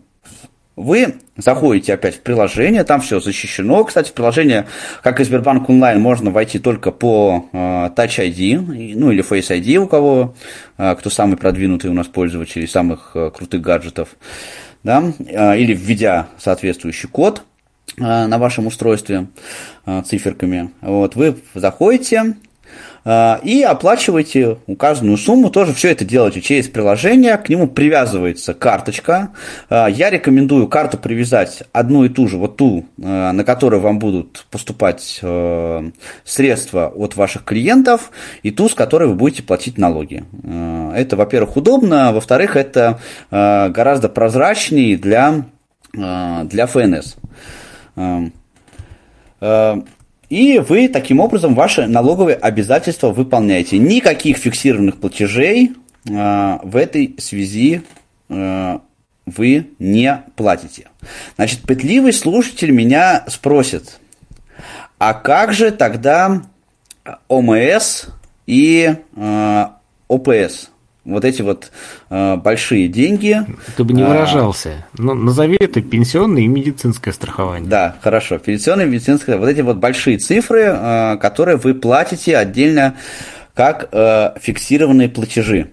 Э, сейчас, если сейчас этого нет. Значит, э, закон утверждает, что э, эти суммы у вас снимаются э, в счет налогов, которые вы, то есть какая-то часть налогов, которые вы э, уплатили, э, идет в эти самые платежи. Но вы понимаете, что суммы эти очень маленькие. Да, как это влияет на пенсионные гарантии, я, честно говоря, не могу сказать. Не знаю. Да? Ну, совершенно А, точно, я- что с пенсионный стаж у вас не идет, а вот э, с медицинским страхованием все в порядке. Да, да. Вот. а, И самое главное, значит, сколько, сколько надо платить? Платить надо э, тоже суммы небольшие, это 6% вы платите налог, если э, вы работаете для юридических лиц, и 4% вы платите налог, если вы работаете для физических лиц. Но есть разные плюшки. Э, Значит, Ну, Например, кстати, еще ИП э, тоже по- 6. да, и по- я говорил, по-моему, 6, по упрощенке 6. По Да, упрощенке 6. я просто сразу о тебе подумал, что если кто-то самозанятый и захочет с Павлом связаться, а он ИП, придется налогов больше платить. А я не ИП, я самозанятый. Я переключился. Хорошо. Да, я закрыл ИП пока. э, и, ну, потому что у меня э, не превышает пока 200 тысяч моя прибыль. Вот, поэтому я решил, что пока мне будет проще э, работать как э, самозанятому. Вот. э, и, ну и п- просто вся эта история гораздо более прозрачная. Я не оказываю таких услуг, которые требуют там каких-то э, вещей, связанных с- со статусом ИП. Вот. А, Значит, 6% юридические, 4% физич- физические лица. Чеки вы можете составить, соответственно, и для тех, и для других. Но, например, а, про плюшки. А, После пандемии, вот после э, отмены режима самоизоляции, государство, например, решило поддержать самозанятых граждан, граждан, и нам, например, вернули все налоги, которые мы уплатили в 2019 году за счет государства. Тех, кто Так был что вот- зарегистрирован до какого-то там да, для марта. тех, кто был зарегистрирован, да. А у тех, кто Вот. регистрируется зато сейчас, у них э, бонус вот там 10 тысяч плюс МРОД. А, да, э, это, это бонус 10 тысяч, он, кстати, был и с самого, э, с самого Но начала. теперь еще МРОД добавился. Так что если вы будете регистрироваться, у вас будет 20 с копейками тысяч на уплату налогов. Но это не значит, что вы это, кстати, вы, что вы этот бонус выбираете э, своими налогами. Только часть этого бонуса идет в счет уплаты налогов. Там вы просто платите меньше. Но все равно какую-то сумму вы платите. Ну, примерно, вот если в общем смысле там что-то там, э, сколько мы говорили, 6,4, а тут будет тут, соответственно, там типа 3,2 примерно так. Ну, наверное, да. Там при- примерно, да, это примерно, я точно не считал сколько, но там плюс-минус, да, так и получается. Вот, это что касается организационно-правового статуса, который вы можете получить, э, если возникнет вдруг у вас желание работать самостоятельно. Есть ли сейчас вопросы, друзья? Есть, Мария. Так, Мария, да, слушаю вас. А, Несколько вопросов. Вот вы говорили про то, как оформлять индивидуального предпринимателя, как оформлять самозанятого, э, статус самозанятого. Как я поняла, с э, статусом индивидуального предпринимателя очень много связано задействование других людей, бухгалтера того же надо нанимать, а, еще какого-то человека, чтобы он занимался вашими налогами. Но нет ли здесь риска, что а, финансово грамотный человек может нарваться на какого-нибудь обманщика-мошенника, который скажет, да я сам все вам сделаю, как, вот, как в качестве бухгалтера. И оказывается, что человек потерял очень много из-за вот такого бухгалтера. А, Как не нарваться, чтобы не обманули? Это вопрос а, первый. Второй. Если а, самозанятый заработал, например, больше 200 тысяч, а, что делать тогда? Получается, что будут э, какие-то проблемы с налоговой инспекцией в таком случае. А, третий вопрос. Есть ли какой-то перечень услуг, которые могут быть только индивидуальными предпринимателями, но не могут быть самозаняты? Ну и, наконец, четвертый вопрос. А, хорошо, если это Если речь идет о репетиторе, который, например, преподает английский язык, он может быть и самозанятым, и индивидуальным предпринимателем.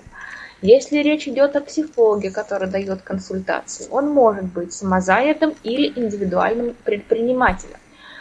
А если это, например, писатель, который пишет книжки, ну вот Дарья Донцова, да, она пишет книжки, она работает с книжными издательствами, которые потом эти книжки издают, и она, как автор, получает гонорары. Кто она в таком случае? А, самозанятый или все-таки индивидуальный предприниматель? А вы сами Есть как думаете? книжные... Я не знаю. Вот.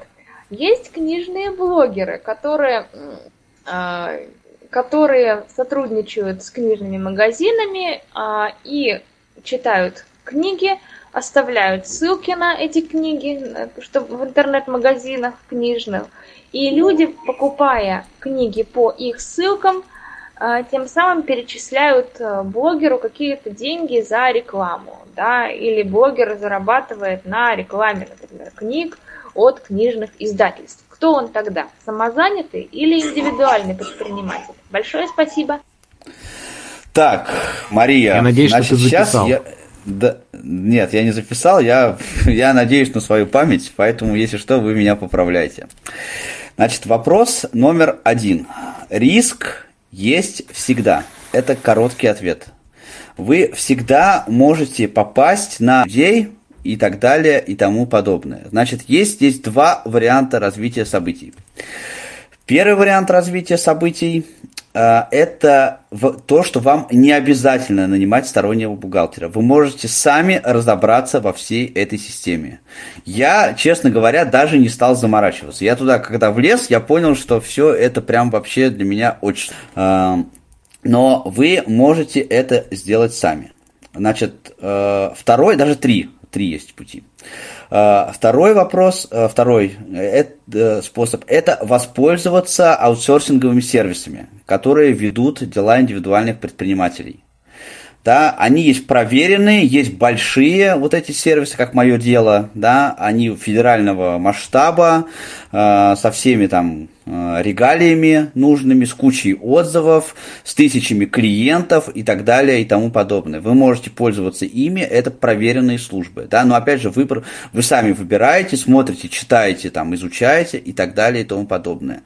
И третий э, важный э, момент – это если вы прибегаете к услугам все-таки бухгалтера, и вообще, вот это касается всех взаимоотношений, если вы прибегаете к услугам кого угодно, никогда не работайте без договора.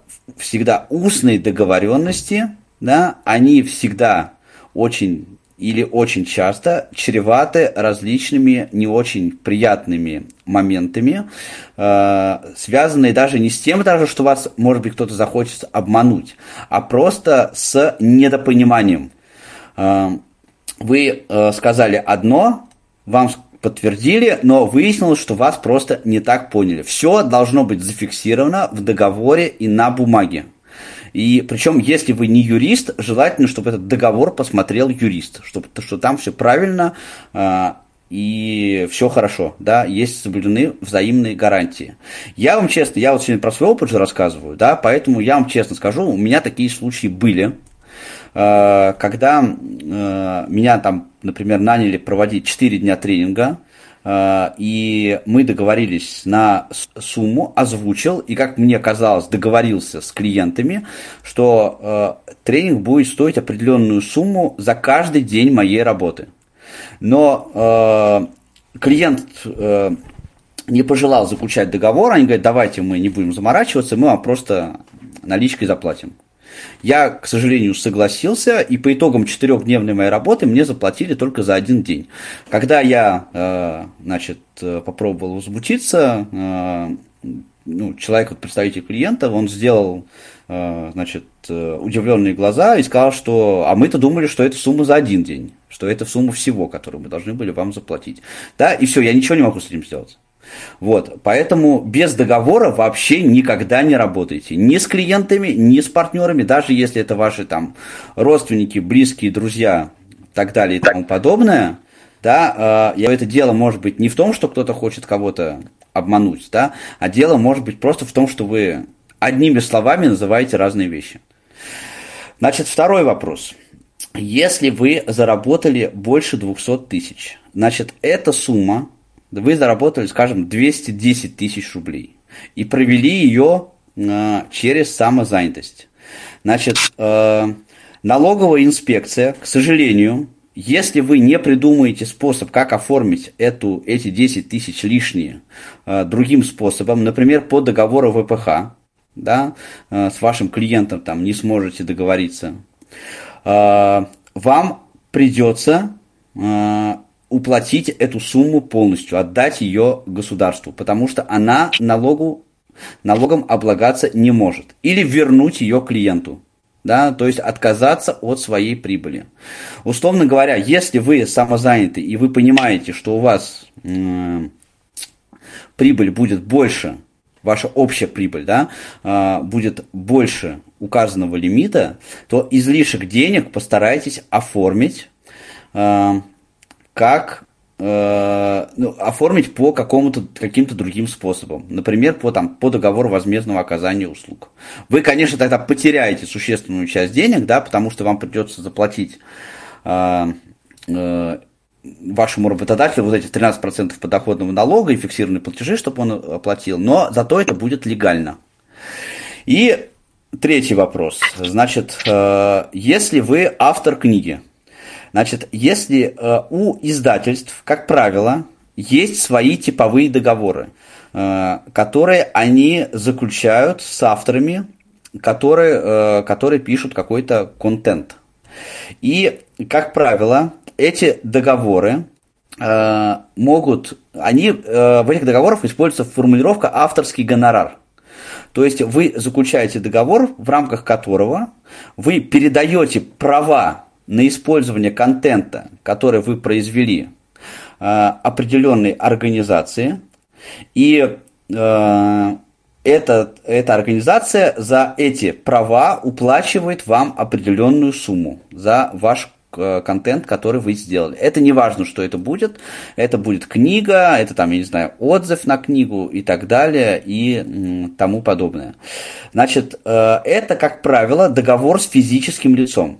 То есть это договор в смысле с физическим лицом, как договор возмездного оказания услуг, или договор с физическим лицом, как самозанятым гражданином теперь, сейчас. Да, вы, конечно, можете быть ИП в данном случае, но э, статус ИП, да, как я уже говорил, это немножко более сложная система.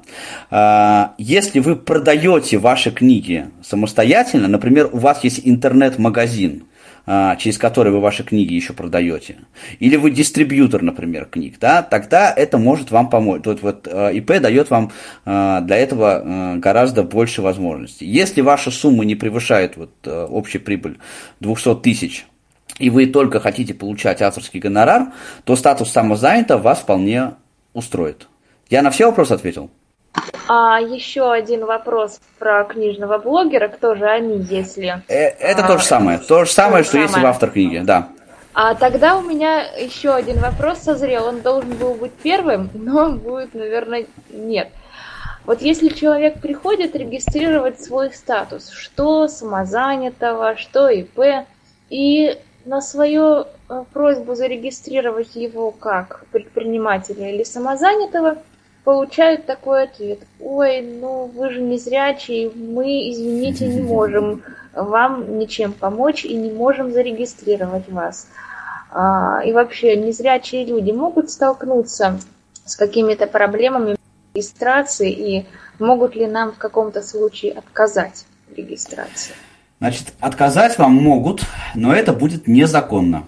Незаконно с их стороны. А, значит, э, в соответствии с 15 статьей 181 Федерального закона о социальной защите инвалидов Российской Федерации объекты э, социальной, в данном случае, инфраструктуры, а э, значит, отделения ФНС являются объектами социальной инфраструктуры, должны быть доступны для инвалидов по зрению. Вы имеете право заключать, вы, гражданин Российской Федерации, имеете право подавать документы, имеете право быть а, индивидуальным предпринимателем и так далее и тому подобное. Значит, а, если вдруг вам отказывают, да, в этом статусе. И я вам хочу сказать, кстати, что когда я регистрировался как индивидуальный предприниматель, мне они пытались отказать, но у меня, как говорится, я 40 лет за рулем, у меня хрен проскочишь. Вот. Значит, э, я что сделал? Я говорю, хорошо, Тогда, значит, пожалуйста, будьте любезны, пригласите, вот мне в окошке так сказали, вашего руководителя. Я сейчас с ним этот вопрос обсужу, потому что э, я буду у вас на законных своих основаниях требовать письменный отказ. Почему э, вы не принимаете у меня документы? Вот на, на это они, так сказать, ничего ответить не смогли. Потому что, еще раз повторю, да, вы можете совершать все операции, которые совершает зрячий человек. Если, э, но для, для того, чтобы э, все было точно наверняка, почему они так говорят в основном? Да, они говорят, ой, да вы там то еще не сможете, туда-сюда вся эта история, э, потому что они не хотят заморачиваться по этому поводу. Э, не хотят помогать вам там, заполнять заявление и так далее и тому подобное. Для того, чтобы точно все сработало, принесите в налоговый орган, когда вы будете регистрироваться, заполненное и подписанное уже вами заявление. Да, чтобы вам, э, вам там нужно будет тогда расписаться только в одном месте, да, э, в документе, что э, они у вас приняли вот эту, эти документы. Вы расписываетесь в ведомости и все. Больше ничего э, нужно не будет. С этим, скорее всего, э, никаких про- проблем быть не должно. Павел. А, да, я. Что-то мне кажется, тебя как-то отдаленнее от микрофона стало слышно. Да, ну, давай я поставлю. А, я потому что в порыве страсти развернул микрофон в другую сторону. Вот так лучше? Ага, вот я так и понял, да, так отлично. Да, я так, махал руками тут, значит. Можно еще вопрос задать. А может ли человек совмещать а, одну деятельность вести как ИП и какую-нибудь другую как самозанятый или совмещать нельзя? Нет, нельзя. Если вы ИП, э, вы должны закрыть ИП и зарегистрироваться как самозанятый, соответственно. Э, если вы самозанятый э, и хотите открыть ИП, вы должны открыть ИП. Это, касается физическое лицо, может быть только в одном статусе. Да? Вы можете быть генеральным директором там, э, ООО «Подснежник», да, открыть юридическое лицо и при этом быть еще самозанятым. Вот это вы можете делать. А физическое лицо ваше может находиться только в одном организационно-правом статусе. Ну, если вопросов больше нет. Вопросов, да, если вопросов Есть. больше нет, то давайте продолжим. Да. Давайте продолжим. Да, Значит, давайте я постараюсь сейчас плюс-минус более-менее э, как-то вот в, в час хотя бы уложиться все остальное рассказать, что я хотел рассказать сегодня. Э, тоже, значит, э, я опираюсь, естественно, на свой, на свой собственный опыт. И первый вопрос, который э, наверное, э, многие из вас о котором подумали, но не задали, это вопрос, э, а как вообще регистрировался там как самозанятый, как э, индивидуальный предприниматель, вот я хочу работать, у меня куча идей, что со всем этим делать-то, кому, кому это все надо, да, кто это все будет вообще, кто, кто захочет покупать мои услуги. И вот Слушай, здесь мы... Вот, кстати, вот я прям тут сразу вспомнил начало нашей дискуссии, когда ты говорил, а, вот некоторые придумывают э, ну, какой-то проект, а потом типа думают, что в нем делать. Вот здесь очень похожа, мне кажется, ситуация. То есть человек, который сначала ну, как бы зарегистрировался, проделал какие-то действия, потом типа и, и как? Да, во-первых, кстати, очень правильная мысль, Слав, да, э, если вы вот решитесь э, на то, чтобы зарегистрироваться как самозанятый или как э, индивидуальный предприниматель, вы сначала решите, что вы будете делать вообще, да, что вы будете продавать, а в идеале промониторить рынок, то есть вообще понять, кому это все надо – и надо ли это все вообще? Потому что э, иногда э, вот хоро... нам кажется, что наша идея, она прям очень крутая. да, а, что мы сейчас вот прям займемся вот таким таким-то делом, а, и все будут прям в восторге от того, что мы наконец-то им а, занимаемся. Но у людей может быть совершенно другое мнение по этому поводу. Да? Очень важно понимать, это вообще вот нужно, то, что вы собираетесь делать кому-нибудь, или не нужно. Поэтому вот э, здесь два больших момента. Первый момент – это что вы будете делать, и второй момент – это как вы это все вообще будете продавать. А, и здесь мы встаем в первую очередь, говоря о продвижении, мы встаем перед э, вопросом формирования личного бренда. Вот э, потому что я э, какой-нибудь там, не знаю, Евлампий Тихонов – да, которого никто вообще не знает, и мы такие э, выходим на рынок и говорим, я Евлампий Тихонов, я, значит, оказываю такие-то такие услуги, да. Э, люди, которые, то немногое количество людей, которые до начала вот этот наш посыл, они увидят или услышат, да, они у них будет, если они вообще на это обратят внимание, да, они повернут в вашу сторону голову и скажут, человек, ты кто вообще? ты кто такой? Да, э, потому, поэтому э, вот важно лич, либо проект, то есть вы делаете какой-то проект. Э, например, вот у нас тут знакомый один наш зарегистрировался вот в качестве индивидуального предпринимателя, он, например, делает домики для домашних животных. Да, и тогда вы не Евлампий Тихонов, а вы домики для домашних животных, да, вы проект. А, вы, а, вы себя позиционируете в рамках проекта, которым вы занимаетесь. Или если вы продвигаете все-таки ваш личный бренд, тогда э, в вашем, там, условно говоря, Инстаграме да, должно быть написано э, не просто Евлампий Тихонов, а кто такой Евлампий Тихонов. Вот э, как это работает? Вот кто такой Александр Сергеевич Пушкин? Вы знаете? Да, я слышу смешок. Да, и это не вызывает ни у кого сомнений. Александр Сергеевич Пушкин – это поэт. И мы сразу это понимаем. Вот ваш личный бренд, он должен быть точно таким же. Да? Евлампий Тихонов, юрист по э, авторским правам. Понимаете? И там Евлампий Тихонов, э, семейный психолог. Вот э, этот личный бренд нужно настроить и так его позиционировать, так, чтобы ваше имя было всегда э, в ассоциации с чем-то. Либо с проектом, либо с тем, чем вы занимаетесь. Просто имя не подходит.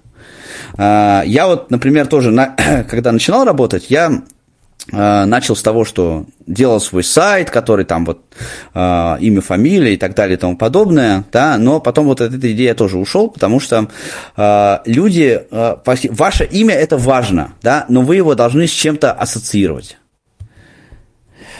Э, следующий вопрос с продвижением, с продвижением связан с контентом. Да, вы не можете себя продвигать просто так. Вот развесить объявление, что вы там Евлампий Тихонов, междугородние круглосуточные перевозки или там доставка пиццы, а, так не пойдет. Потому что либо ваш э, проект, да, ваш личный бренд должен быть настолько уникальным, что, видя одно название, люди должны уже просто впадать в ступор и говорить, о, это то, что я искал всю жизнь. Но это очень сложно. Я не знаю, как это сделать, а, и я думаю, что большинство подавляющих людей на Земле просто не знает, кто, как это сделать. Поэтому продвигаться мы, а мы продвигаемся в сфере услуг, да, в основном. Вот, а, да, мы можем осуществлять деятельность в основном в сфере услуг. А, это значит, что мы должны свои услуги каким-то образом освещать. Да? На рекламу денег у нас пока конечно, нет. Да, когда у нас появятся деньги, мы закажем рекламные ролики, которые будут крутить на радио Камерата. Но пока у нас денег нету, да, мы что делаем? Мы используем те ресурсы, которые у нас есть. А какие ресурсы у нас есть? Правильно, у нас есть в первую очередь социальные сети. А, и продвигаясь, вот продвижение в социальных сетях, это вообще такая история довольно интересное с той точки зрения, что сейчас многие социальные сети, они, например, просто блокируют ваше продвижение. Например, Facebook. Да, а, вы создаете страничку в Фейсбуке, например, с названием а, вашей компании ООО «Подснежник». А, и на этой страничке публикуете разную информацию про вашу организацию. А у вас, например, в вашей френд-ленте, скажем, тысяча друзей. Тысяча друзей. Как вы думаете, какое количество ваших друзей а, или подписчиков увидят информацию с вашей странички? Правильно, почти никто. Facebook покажет эту информацию там 10-20 человекам. И они это делают специально. Для чего?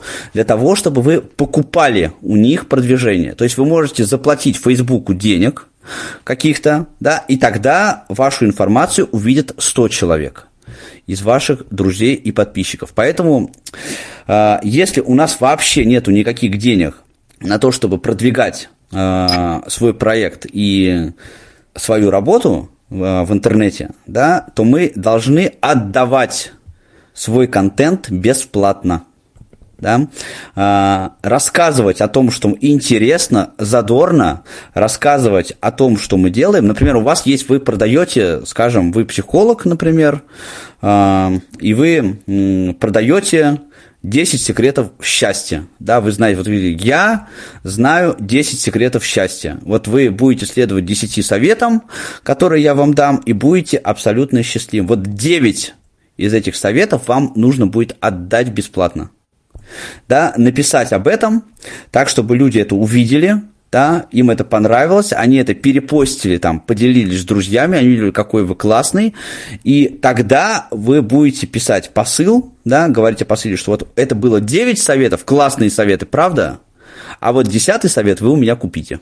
Вот э, сейчас в сфере услуг очень много э, контента нам нужно отдавать, раздавать. Да, э, Но давать да, представляешь, такую... если да. бы Джоан Роулинг написала первую книгу, там, две книги о Гарри Поттере, а третью сказала, а третью покупайте.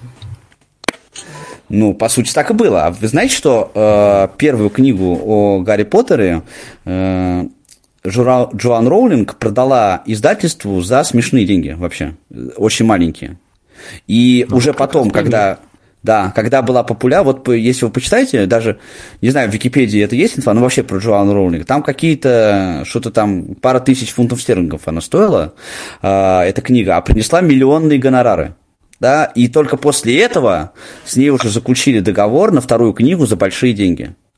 А первую свою книгу она писала на салфетках в кафе э, записывала и очень, и очень дешево ее продала. Поэтому это вот как раз, между прочим, в этой, в этой связи очень хороший пример. У вас, даже если вы прям очень крутой спец по этому поводу, никто у вас не купит ваш контент просто потому, что он крутой. Да, его нужно да. продвинуть.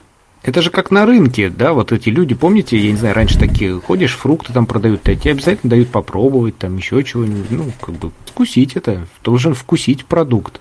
Да, я, э, например, вот делаю, у меня э, социальные сети я веду плохо, честно, у меня просто на это не хватает времени. Э, у поэтому... нас, кстати, будет скоро по этому поводу тоже специалист, так что мы тебя приглашаем. Да, хорошо, я приду, да. Но э, у меня, да, я очень много читал на эту тему, да, там есть очень много разных технологий. Я до сих пор э, прокрастинирую страшно над идеей э, открытия телеграм-каналов, например, да, потому что телеграм сейчас очень хороший инструмент. Вот, но я прям вот подхожу, к этой идее, все со всех сторон никак не подойду. Э, я очень много занимаюсь холодными продажами. Да, у меня есть презентации, которые я отправляю, э, потенциально, ищу потенциальных клиентов, отправляю им презентации, прозваниваю, ну вот это весь вот этот механизм такой по старинке немножко, да, э, у меня сейчас вот основная история вот эта.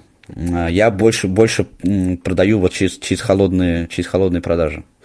Э, это очень трудоемкая работа, да, но социальными сетями, ребят, прям надо заниматься серьезно. Нужно это э, нужно уметь делать, и в это нужно прям вкладываться, то есть по несколько часов в день с этим работать. MSM-менеджер сейчас, ну, человек, который будет продвигать ваши социальные сети, стоит в среднем 50 тысяч в месяц. Вот. И MSM-менеджеры не дают вам гарантии. Да? MSM-менеджеры привлекают аудиторию. А, то есть там на ваш Инстаграм подпишется там какое-то количество, там 2000 человек. Но весь контент, фоточки и посты вы должны делать сами. Вот, ну давай поэтому... оставь хотя бы нашему будущему спикеру, да, а это... то ты сейчас Хорошо, расскажешь. ладно. Соцсети это важно. Я нет, ну я, я, я не расскажу, да. Ну, в общем, да, в общем, идея какая, да? Э, э, сейчас, одну секунду. Э, еще одна мысль здесь, да, я сейчас скажу, прежде чем подвести итог этого блока. Вся ваша работа по продвижению должна быть свя- в конечном итоге связана не с информированием окружающих о том, что вы делаете, да, а с побужд... э, это должно быть призыв, побуждение к действию. Э, Я очень много встречаю разных спикеров, вот э, хожу на разные там мероприятия, конференции, разных спикеров, которые э, делают презентации и рассказывают, там, о, рассказывают о своем продукте. Вот у нас такой крутой продукт. Вот он с этой стороны классный, вот он с этой стороны крутой, да, а, и здесь он такой хороший, и вот тут мы столько вложили. Ну, люди вот посидели и подумали, такие говорят, ага, ну хорошо, да, молодцы, ладно. Мы пошли дальше. Особенно, кстати, вот у меня тоже очень много деятельности, связанной с э, некоммерческой сферой. Сейчас я вот сейчас я начинаю как раз один э, такой коммерческий, некоммерческий проект. Э, и как раз это вот в некоммерческой деятельности тоже это очень, э, очень важная история. У нас же как вот цель ставится, да, цель, цель мероприятия там. Проинформировать общество о проблемах инвалидов. Ну, хорошо, вы проинформировали общество, дальше что? Ну вот, они проинформированы. Они даже, некоторые из них даже знают, некоторые из них даже запомнили. Дальше что? Должно быть побуждение, всегда должно быть побуждение к действию. Не мой товар хороший, да, а купите мой товар, потому что. А если вы купите мой товар до э, 10 числа этого месяца, вы получите скидку 15%. И сковородку Да? в подарок. И сковородку в подарок, да. Вот так. То есть побуждение к действию. Э, Значит, короткий итог этой истории. Первое. Э, Вы должны ассоци... Вы сами по себе, особенно в начале пути, к сожалению, просто имя и фамилия. Да? Вы должны ассоциироваться либо с тем, чем вы занимаетесь, либо с каким-то проектом. Второе. В сфере услуг, при продвижении в сфере услуг, э, 80-90% э, контента вашего товара, который вы продаете, вы должны отдавать бесплатно. Да, тогда у вас есть э, более-менее шансы на то, что у вас купят остальные 10. Да, и третье.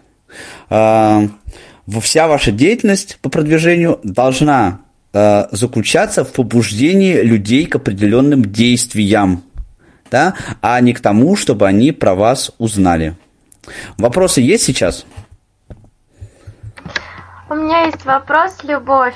Эм, Я Да, Любовь. спросить, а, если человек занимается, предлагает какие-то услуги через интернет, то есть дистанционно, он должен регистрироваться как-то, регистрировать себя либо как самозанятый, либо как ИП? Если вы предлагаете услуги через интернет, это значит, что вы их продаете.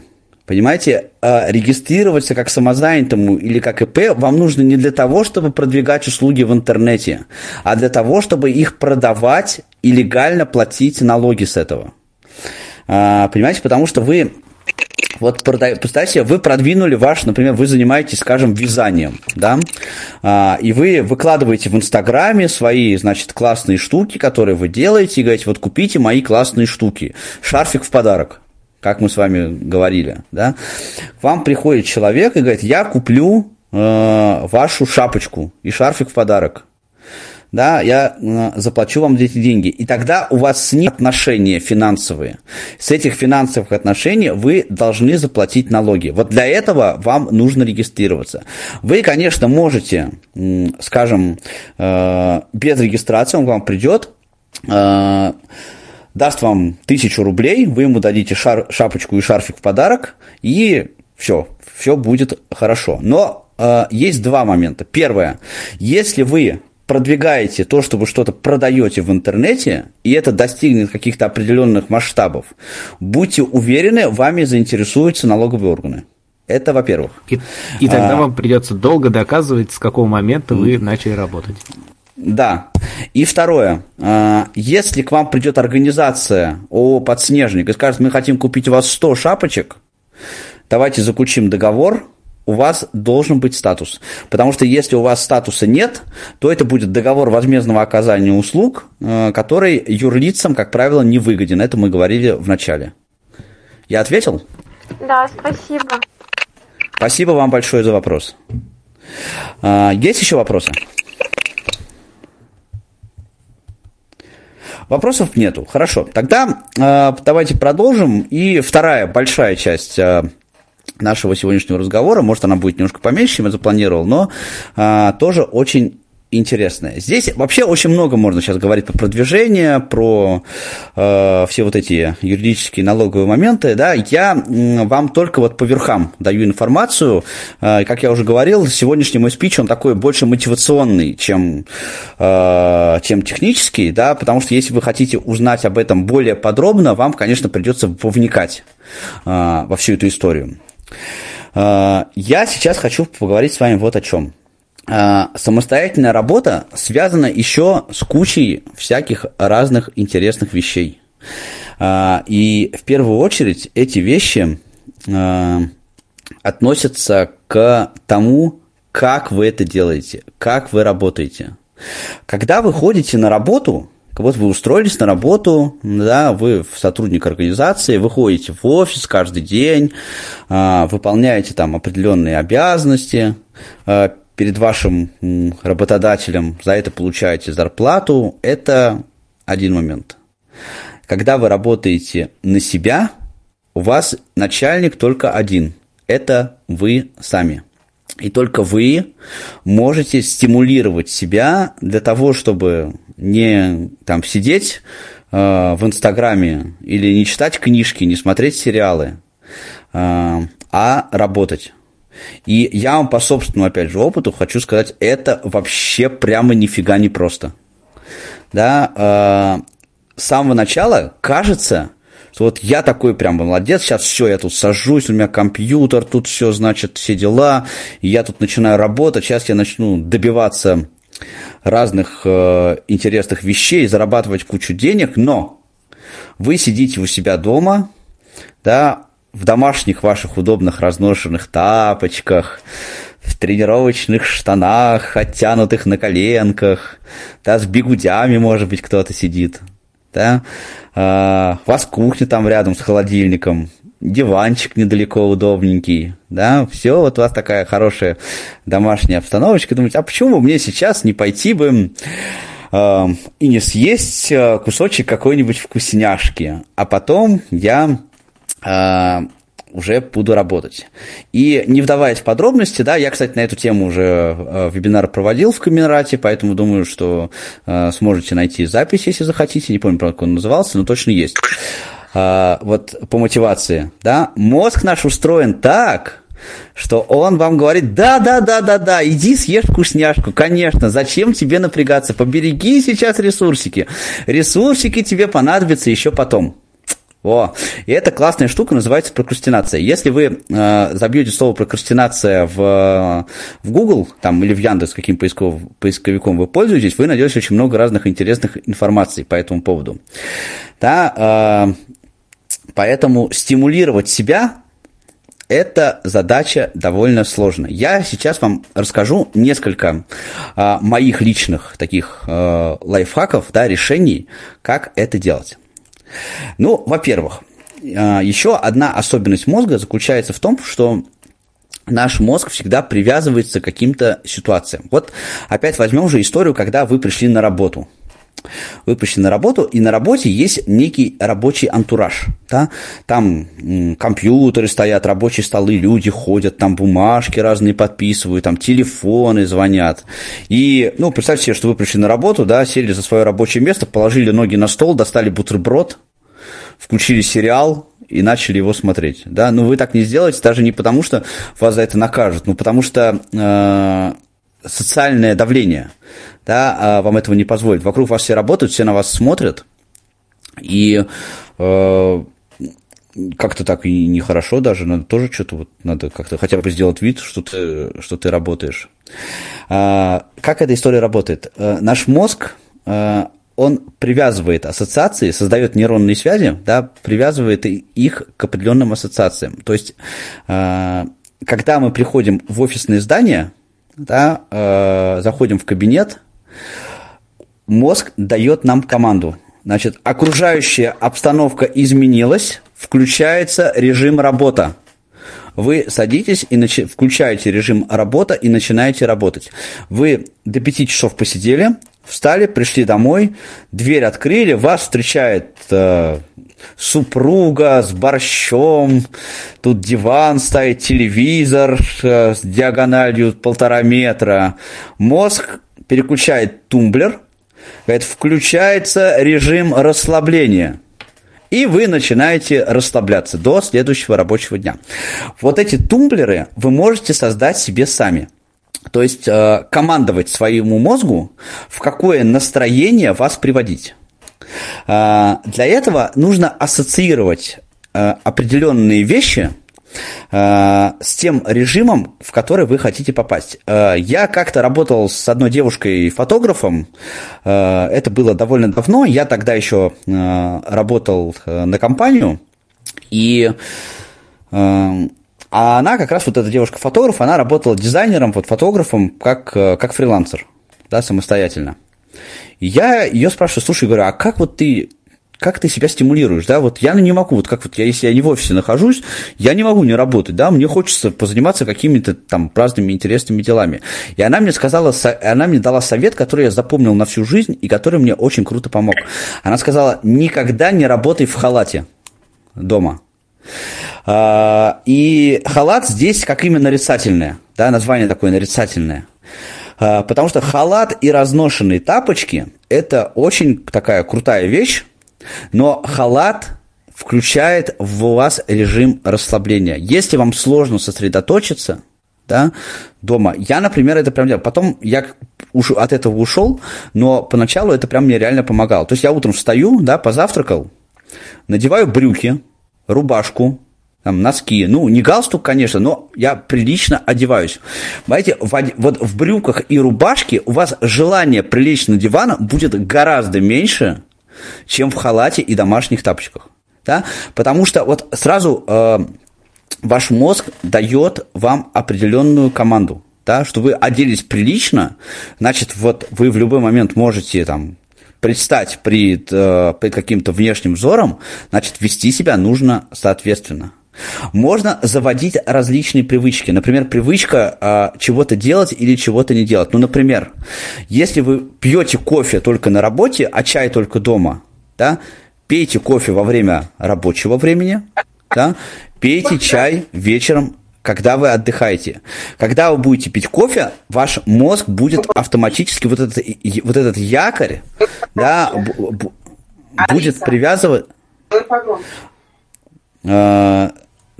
Там у нас там голоса. А, мы, мы попросили бы а, вот э, Екатерину, по-моему, если я ничего не путаю, отключить активацию, потому что Алиса может сделать погромче.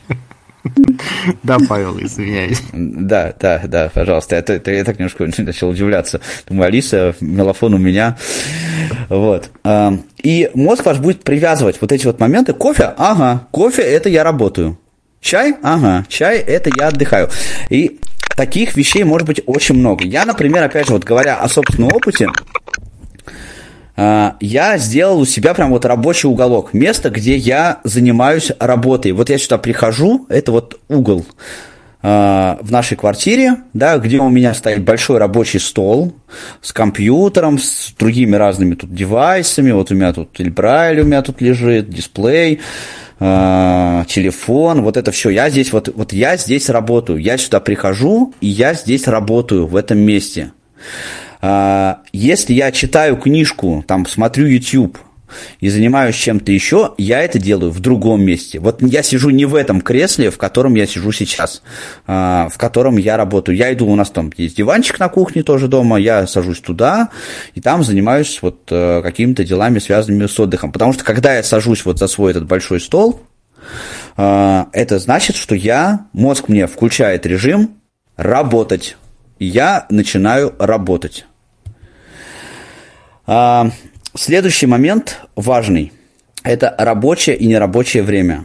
Вы, когда работаете, опять же, на организацию, вы работаете там с 9 до 6. У вас то же самое должно быть при работе вашей э, самостоятельной. Должно быть времени очень важно, да, от, э, отдельно э, ограниченное время для работы. Причем этот механизм работает как в одну сторону, так и в другую. Важно начинать в 9 часов, например, утра, да, не, не надо вот это вот сейчас, ну, сейчас я еще вот чуть-чуть еще пару страниц прочитаю, ну, там еще немножечко вот у меня там осталось там еще досмотреть там кусочек кино, сейчас я вот досмотрю э, и э, потом начну работать. Э, это вот эта история вся не работает. Вы, если собираетесь на работу ехать, да, никаких кусочков вас досмотреть не получится. Да, вы должны на работе оказаться в 9 часов. То же самое у вас должно быть при работе дома. Почему я говорю в сторону? А, вот отдыхать тоже важно начинать в одно время. Если вы решили, что у вас рабочий день до 6 часов, значит, постарайтесь сделать свои дела до 6 часов. Да? А, постарайтесь освободить вечер. У меня там вот, э, ну, у меня в 9 часов, правда, вечера, но, может быть, даже можно и пораньше. В 9 часов вечера у меня на телефоне включается режим «не беспокоить». Все, мне позвонить вообще нельзя никак, никаким образом. И э, это совершенно осознанное решение. Кто мне хочет позвонить, позвонит мне э, на следующий день. Все мои партнеры это знают. Да? Если вы не успеваете сделать ваши дела до э, того времени, которое вы себе ограничили как рабочее, да, э, значит, вы плохо планируете время. Значит, э, ставьте себе столько задач, сколько вы сможете съесть в этот день. Э, здесь есть такая беда у нас, да, что нам кажется, вот, что если мы работаем на себя, то э, все свободное время мы должны тратить на то, чтобы поработать, потому что наша прибыль будет зависеть от э, того, э, чем мы занимаемся, да, если мы больше совершим там звонков, больше напишем постов, мы больше привлечем клиентов и так далее, и так тому подобное. Это, конечно, да, да, совершенно очевидно, что сила действия всегда равна силе противодействия. Это мы знаем еще из физики. И чем больше э, вы делаете, да, тем больше э, вероятность у вас достичь результата. Но вы сгорите очень быстро. А, если вы не будете заниматься тем, э, чем вам нравится, если вы не будете оставлять время на себя в этом безумном ритме, а, то вы очень быстро перегорите. Вы через два месяца уже подумаете, да нафига мне вообще эта самозанятость нужна? Да я пойду лучше спокойно опять работать на компанию, а, и все у меня там будет хорошо, а то у меня появится свободное время, я буду работать с 9 до 6. Понимаете, это не от того, что вы а, работаете по выходным, да, это от того, что вы время свое так распределяете неэффективно.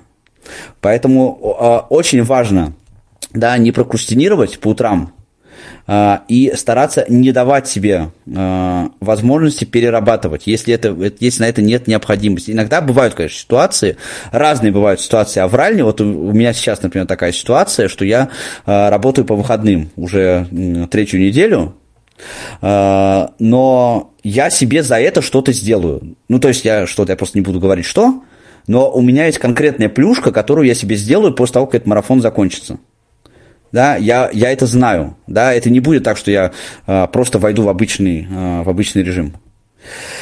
Э, следующий важный момент здесь, э, это э, особенно касается тех, кто живет дома не один. Когда вы ушли на работу, вы ушли на работу, ваша жена слэш муж слэш ребенок слэш собака могут вам только позвонить или написать в WhatsApp – да, что они от вас что-то хотят. И вы всегда можете сказать, я знаю, это у меня совещание, перезвони потом. Да? А, дома не получится. И, к сожалению, у домашних а, всегда возникает ощущение, что если вы сидите дома, значит, вы точно в любой момент можете отвлечься. Дорогой, вынеси мусор. А, дорогая, что сегодня на ужин? Да, папа, поиграй со мной. Давай нарисуем машинку. Вот это у вас будет точно на первых порах очень часто, особенно если у вас небольшое э, пространство, у вас нету кабинета.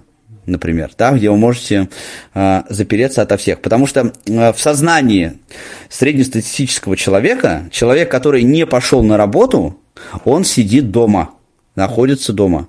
Да? И значит, ничего страшного, если он отвлечется на 15 минут. От него не убудет, он сядет потом и дальше э, будет работать. Это очень сильно отвлекает. Да? А, особенно если вы сосредоточенно работаете над каким-то там, над какой-то задачей. Поэтому очень важно договориться с вашими домашними э, сожителями и домашними животными о том, что ваше рабочее время – это ваше рабочее время. Это то же самое, что вы ушли на работу. Вас сейчас вообще нет. Э, дома вы занимаетесь только э, рабочим делом.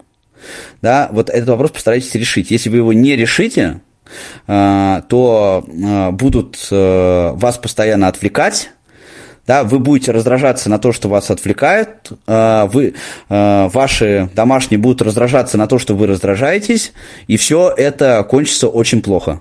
Да, во-первых, и это, во-первых, во-вторых, взвесьте. Э, прежде чем вот начать так работать, да, взвесьте все за и против. Да, готова ли ваша домашняя атмосфера для того, чтобы вы начали работать самостоятельно? Да?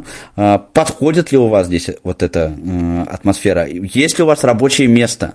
Да, а, не только домашний, да, если у вас еще рабочее место, тоже мы об этом говорили, без рабочего места сложно. С ноутбуком на коленках вы долго не протянете, это точно я вам говорю совершенно. А, у вас должен быть такой высокий уровень самоконтроля, чтобы э, работать на коленках в любом месте, что, ну, просто мам не горюй, да, это очень немногие на это способны. А, Еще есть такой момент. А, я, конечно, ну, не хочу верить, а, не хочу никому этого желать, но есть такое правило в бизнесе. Называется оно «Чем сильнее пинок, тем дальше вы полетите». Что это значит? Это значит, что чем хуже ваше состояние, скажем, финансовое, тем больше у вас будет э, стимулов для того, чтобы заработать денег. Э, наши все ресурсы, открытые, скрытые и так далее, э, раскрываются очень хорошо в состоянии стресса. Э, я, когда уходил с корпоративной работы, мне э, говорили, слушай, ну ты, а что ты типа, давай, вот ты потихонечку начни заниматься бизнесом, вот ты работай и начни заниматься бизнесом потихонечку там что-нибудь делай, после, там, после работы там, отведи себе два часа, э, займись этой историей всей, да, почему бы нет. И звучит это классно, да, вроде как я буду и работать, и буду готовить себе почву э, для того, чтобы в дальнейшем э, наконец-то уйти в свободное плавание. Проблема в том, что эту почву вы, э, себе можно будет готовить 15 лет следующих э, по нескольким причинам. Ну, для меня, например, да, э, во-первых, на работе я все-таки привык работать. И обычно на работе я выкладываюсь так, что вечером мне уже не хочется два часа э, заниматься чем-то еще. Да, хочется как-то вот э, провести время немножко по-другому. Это во-первых. Во-вторых, и, наверное, самых главных, если у вас есть какая-то стабильность определенная, да, например, там стабильный заход какой-то там 40 тысяч рублей – и вы хотите еще при этом делать бизнес. Вот э, сумма этого дохода, который у вас есть, она прямо пропорциональна, обратно против, противопропорционально э, будет у вас на то, чтобы делать что-то еще. Потому что э, ваше э, млекопитающее, которое живет у вас э, в, в мозгу, оно будет вам говорить, не надо, береги ресурсы. Зачем? У тебя и так есть деньги. Да? Ты и так себе можешь многое позволить. Зачем тебе что-то делать? А, и вот эти все вещи, о которых я говорил выше, они еще очень нужны и очень полезны да, для того, чтобы э, вы что-то делали, что-то на, начали развиваться, да, чтобы ваш самоконтроль, э, вашу самомотивацию поднять, нужны вот эти якоря обязательно. А, потому что без них э, это млекопитающее, которое хочет отдыхать и получать от жизни удовольствие, оно победит вас. Очень, ну, оно будет очень сильно. А, и то, что вам будет хотеться там, продолжать как-то развиваться, это будет под очень большим вопросом. С другой стороны, если у вас долгов дофига, да, и денег нету, то э, ваша э, самомотивация будет работать гораздо быстрее. Но я этого никому абсолютно не желаю, и для того, чтобы до этого не доводить, да, старайтесь себя вот стимулировать э, теми способами, о которых я выше говорил. Э, по этому блоку есть вопросы? Друзья, так хочется услышать ваши голоса. А, вот уже Любовь и Мария сегодня самые смелые, ну, не считая нас с Павлом, это... Ну, а может быть, люди все это знают просто уже. Да, вопрос. Да. Вот вы говорите про то, что родственники не отвлекали вас, потому что в рабочее время вас нет. Но ситуация, например, могут быть разные. А, я работаю, пишу статью, и я знаю, что я срочно должна, что пришли э, ко мне, пришли, я должна открыть дверь. Я не могу сказать, извините, я не могу вас пустить э, домой, там, мама, я не могу тебя пустить домой, потому что я работаю. То есть, это, это не, про, не очень правильно. Есть ситуации, когда отвлечься-то нужно.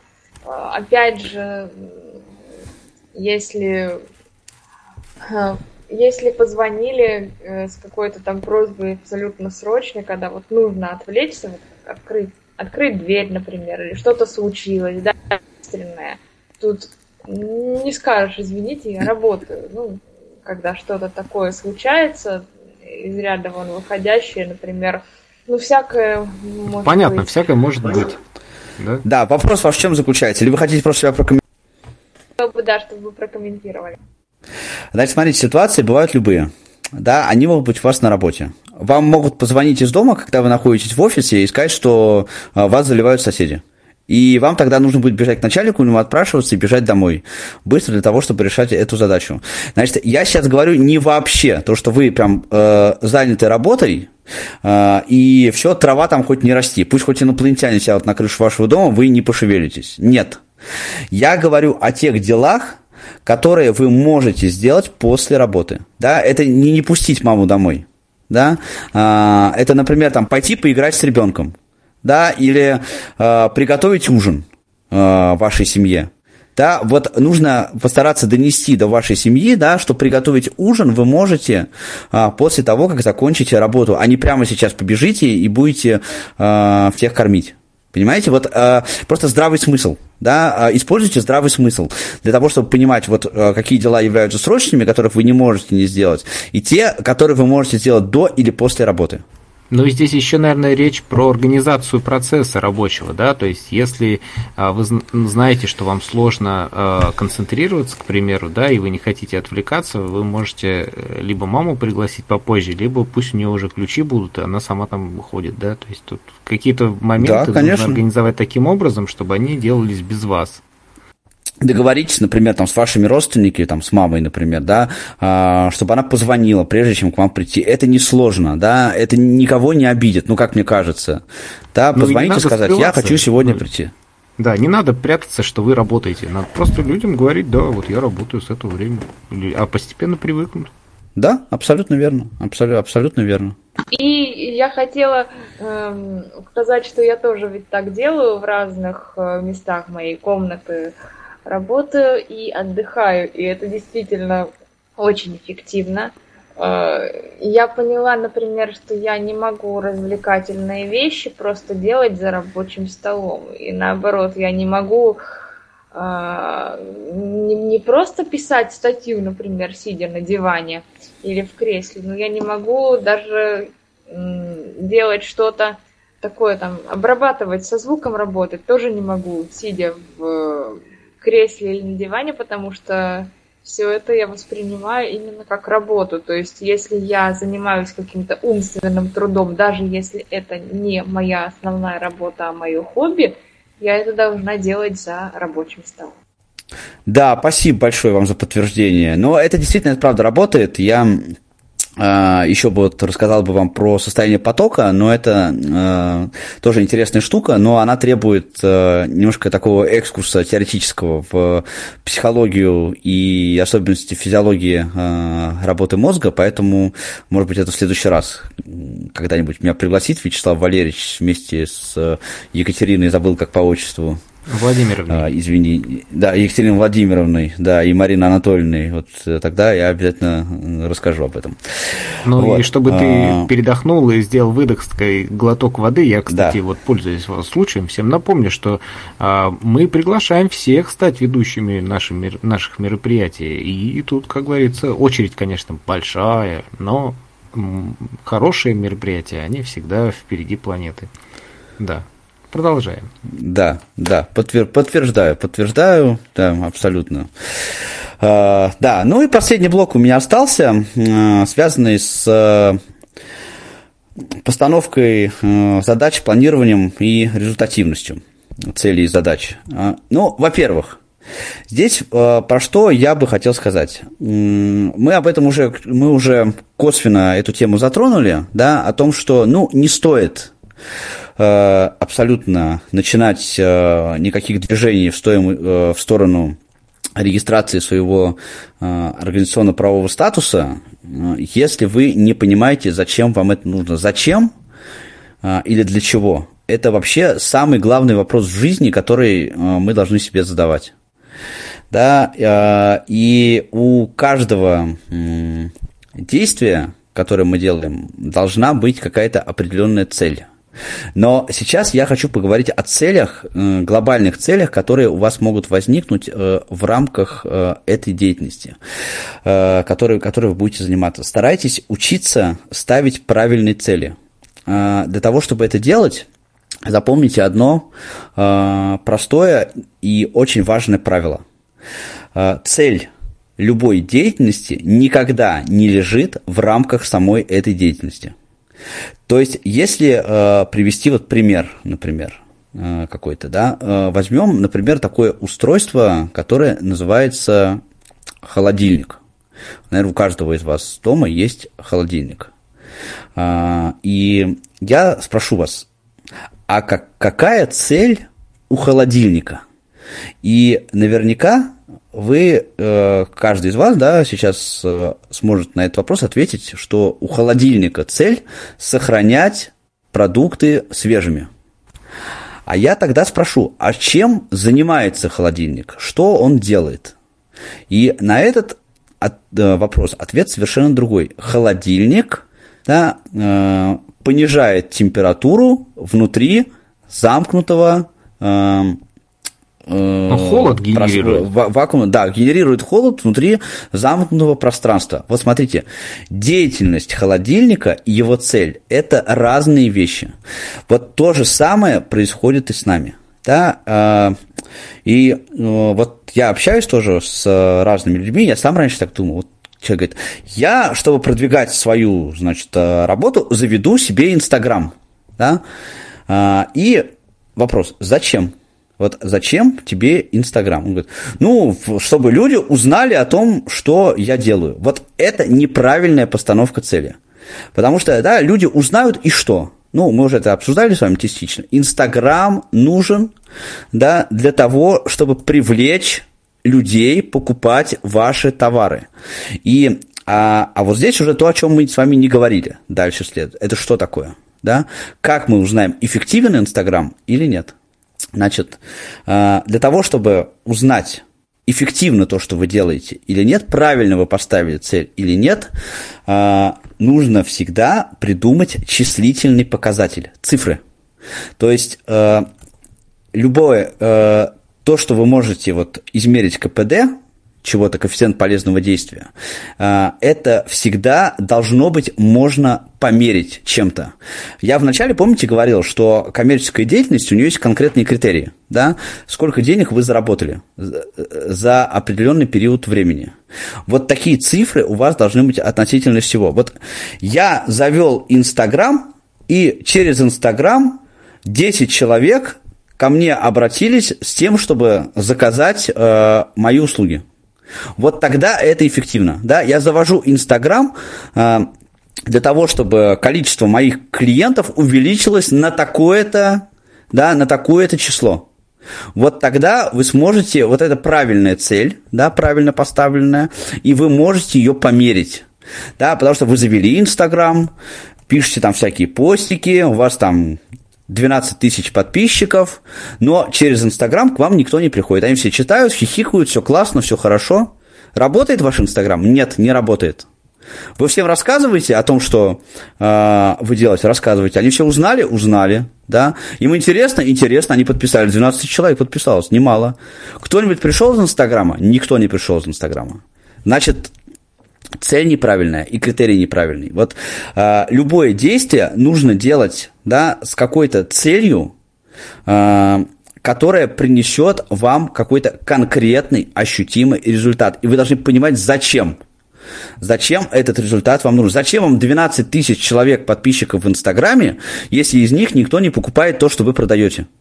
Вообще ни зачем. Вы просто тратите время.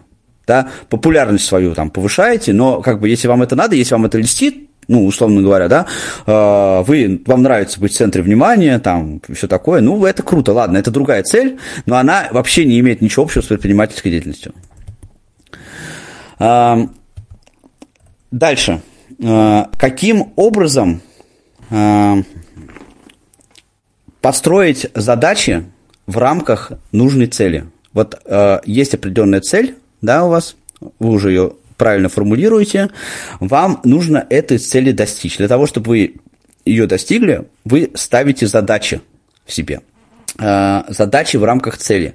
Каждая задача – это некий определенный шаг, который вы выполняете на пути к тому, чтобы эту цель, эту цель достичь. вы прописываете э, все, эти, все эти задачи. Что вы делаете? Первое. Я завожу Инстаграм.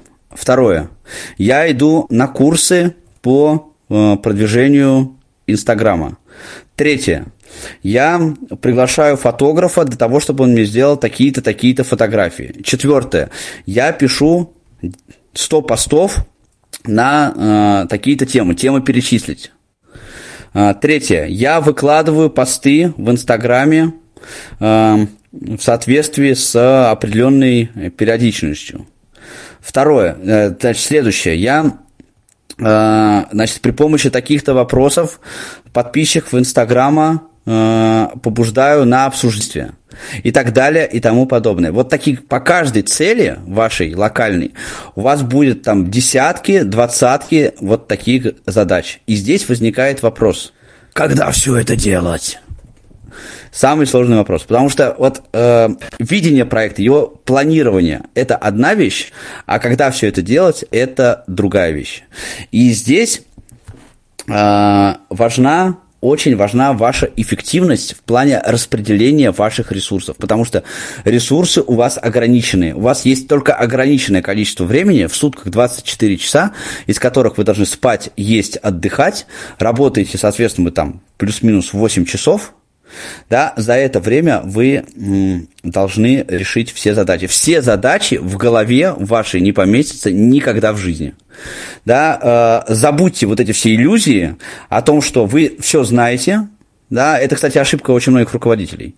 Да, все все знают, все, мы все обсудили, все, у вас должен быть план, написанный на, э, там, не знаю, на стене, в компьютере, где удобно. А, можно использовать для этого разные инструменты. Да, можно просто табличку в Excel сделать. Там с заголовочками а, по каждой цели, по каждой цели прописать задачу и срок ее исполнения. Можно использовать разные программки. Я использую, например, нативное приложение напоминания в телефоне. Пишу там свои задачи, проставляю время, когда я эту задачу должен начать выполнять, не закончить, не ставьте себе вот э, дедлайны вы себе можете ставить, да, это тоже важная, э, важная вещь, но если вы будете себе ставить только дедлайны, э, вы тоже закопаетесь, очень важно ставить себе время, когда вы будете начинать. э, выполнять определенную задачу. И вот мне, э, ну, мне просто стандартное приложение напоминания в, в айфоне э, нравится тем, что когда задача вылезла, там она блям, там плам-плам, там написать заметку такую-то сегодня я должен. Она на заблокированном экране висит до тех пор, пока я ее не закрою. Я просто постоянно беря в руки свой телефон, я вижу, сколько задач я за сегодняшний день должен выполнить. Тут, кстати, я а, тоже это... хотел бы немножечко перебить. Я, э, ну, мне же нужно тоже, знаешь, как это рекламировать наши ресурсы. А у нас были вебинары э, с Анатолием Дмитриевичем Попко, я думаю, что ты его знаешь, где-то весной. Ну так, знаком как слегка, раз да. назывались они «Системы эфи- личной эффективности незрячего специалиста», и там очень подробно мы разбирали календарь, менеджер проектов, менеджер задач, там уведомления и прочее, прочее. Так что э, для тех, кто хочет, так сказать, погрузиться, э, вот, пожалуйста, в файловом хранилище есть у нас а, такие были вебинары полезные. А можно вопрос? Да, давайте. А, вы, Мария, вот вы, Павел, говорите про напоминание, э, приложение напоминания на айфоне. Я пользуюсь голосовым помощником. Я прошу мой голосовой помощник мне напомнить что-либо. А, сегодня сделать. Но это не планирование задач, это просто напоминание. Насколько менее эффективен или более эффективен голосовой помощник по сравнению с таким приложением? Uh, значит, смотрите, вы используете Siri, правильно я понимаю? Uh, когда вы говорите нет, Siri, напомните... А какой? Другой. Другой? Я а... не буду ее называть, а то она откликнется мне. Да, хорошо. Ну, Ладно, мелофон у меня. Дуся, Алиса, да. там, эти. Да, да, да. Дуси-пуси. Смотрите, я не знаю, помощник э, привязан к... Как он работает, то есть какая там система у вас на, находится. Смотри, э, это может быть эффективно, да, э, но э, с той точки зрения, что она вам напомнит, и вы прямо сейчас приступите к выполнению этой задачи. Понимаете? Э, почему я вот пользуюсь, да, э, приложениями на айфоне, вот э, приложением напоминания, еще раз, да, говорю, потому что оно не пропадает. Пока я его не закрою, я не нажму, что оно выполнено, оно будет у меня перед глазами находиться постоянно, я буду всегда помнить, что мне надо это сделать. А, и у меня вообще там довольно сложная система планирования, я себе разработал. У меня есть несколько списков. А, каждый список связан с э, проектом, которым я занимаюсь. И отдельный список связан с личными делами, которые я должен сделать, вот с, с персональными делами. А, и раз в день я еще эти списки открываю, смотрю, э, какие у меня дела по каким, по, по каким спискам есть. Да, чтобы понимать, вот для выполнения какой задачи, на каком уровне ее решения э, вы на, находитесь в настоящий момент. Потому что, опять же, на айфоне, а, ну, я так не хочу рекламировать э, яблочную продукцию, но тем не менее, на айфоне просто Siri, вот голосовой помощник, она связана связано с приложением напоминания. Если я ей говорю, напомни мне там, вот, в такой-то день а, сделать то-то, оно у меня появляется в списке напоминаний. Когда я открою приложение, оно там уже будет в любом случае. Неважно, вбил я его ручками а, или а, через голосовой помощник а, его активировал. Понимаете, в чем дело? Поэтому, а, чтобы ответить на ваш вопрос, мне нужно понимать, как работает ваш голосовой помощник, что, вот что он может делать. А я настойчиво рекомендую все-таки вернуться к тем самым вебинарам. Мы там подробно об этом обо всем разговаривали. Да, сейчас просто, ну, как бы действительно время тратить на это смысла нет. Вот э, э, скажу лишь только, что практически у всех голосовых ассистентов есть возможность э, связаться с вашим э, используемым вами приложением там напоминания. Я, кстати, вот иногда календарь мне тоже очень нравится, тоже как бы ты смотришь сегодня, ну, список дел, да, и как бы перебираешь их и думаешь, вот, это сделал, это сделал. Да, вот, да, да. А это, кстати, очень приятно, знаете, я вообще еще а, очень рекомендую составлять списки дел, потому что очень приятно закрывать задачи. Вот ты открываешь и начинаешь говорить, вот это я сделал, это я сделал, это я сделал. Сразу ты такой, хоп, я молодец. А если а ты чувствуешь себя, что ты молодец, вниз. да, у тебя тут же появляется стимул для того, чтобы продолжать. А, и еще один момент, на который я хотел обратить ваше внимание, результативности вашей. Да, каких результатов вы достигли. Очень важно, а, как говорится, подбивать бабки. Да, понимать, насколько вы эффективны, насколько вы э, идете к тому, к чему вы хотите прийти. И для этого, конечно, важно э, сверять ваши задачи, да, вот э, смотреть, выполнили задачу вы или не выполнили, но еще более, наверное, даже важно смотреть глобально на цель, которую вот вы э, стали заниматься бизнесом. Зачем? Да, для чего? Я уже говорил, что зачем, это самый главный вопрос у нас. Да? Э, вы стали заниматься бизнесом, например, для того, чтобы э, зарабатывать по 200 тысяч рублей в месяц да, как самозанятый человек. Вот э, вы оглядываетесь, смотрите, за последние три месяца вы зарабатывали 200 тысяч рублей в месяц? Смотрите, ага, нет, не зарабатывал, зарабатывал всего по 100. Значит, что я делаю не так и что я должен делать для того, чтобы зарабатывать 200? Вот эти результаты вы должны всегда проверять, всегда сверяться с тем, конечным результатом, да, ну, конечно, не в том смысле, что вообще вот в всей жизни, да, а, а конечный результат, например, на год. Вот, э, допустим, в конце года ваша прибыль какая-то определенная. Вы смотрите, вы вот добились этой цели или не добились этой цели. И еще раз напоминаю, да, что для того, чтобы э, померить эффективно вашу результативность, используйте цифры. Цифры вообще люди очень боятся применять, э, потому что цифры всегда нам показывают, какие мы неудачники. Да? Мы говорим, вот заработаю 100 тысяч рублей, а на самом деле э, не заработал 100 тысяч рублей, и сразу видно, да, сразу видно, что ты э, э, провалился в каком-то месте. Мы не хотим быть неудачниками. Наш, э, наше сознание, оно этому противится. Да? Но цифры всегда очень хорошо показывают. Вот, э, вот то, что вы делаете, это нужно, полезно, эффективно, или все-таки нет. Но если нет, не нужно из-за этого повода, э, из-за, из-за этого там, вешать нос, э, заниматься самобичеванием, просто подумайте о том, что вы делаете, э, что вы можете делать по-другому, что вы можете делать так, чтобы цифры вас радовали больше. Это все, что я хотел сказать сегодня, но готов еще ответить на вопросы, если они есть у вас. Ну, похоже, что вопросы иссякли, да. Я, кстати, э, на правах, как говорится, человека, который следит за нашими вебинарами, э, скажу лишь, что у нас есть еще целых два вебинара от Павла Обиуха, которые, мне кажется, долго еще не перестанут быть актуальными, а, с загадочными названиями. Сейчас я посмотрю. Философия независимой жизни людей с инвалидностью и стратегии и тактики личной эффективности. Все это есть в файловом хранилище, поэтому, в общем, мне кажется, тоже к сегодняшней нашей теме и к а, будущим вебинарам, которые мы примерно планируем проводить по четвергам, касающихся, ну, вебинаров ну, что-то у меня с падежами и склонениями, да. В общем, э, вебинары для ищущих работу, они будут у нас по четвергам, и разные темы будут рассматриваться, э, в том числе и там по там вот работа с WordPress, да, там какие-то э, будет у нас таргетолог из вот заявок я сейчас вспоминаю, будут э, конкретные примеры а, трудоустройства, будут разные люди с разными профессиями, так что а, следить за нашими анонсами.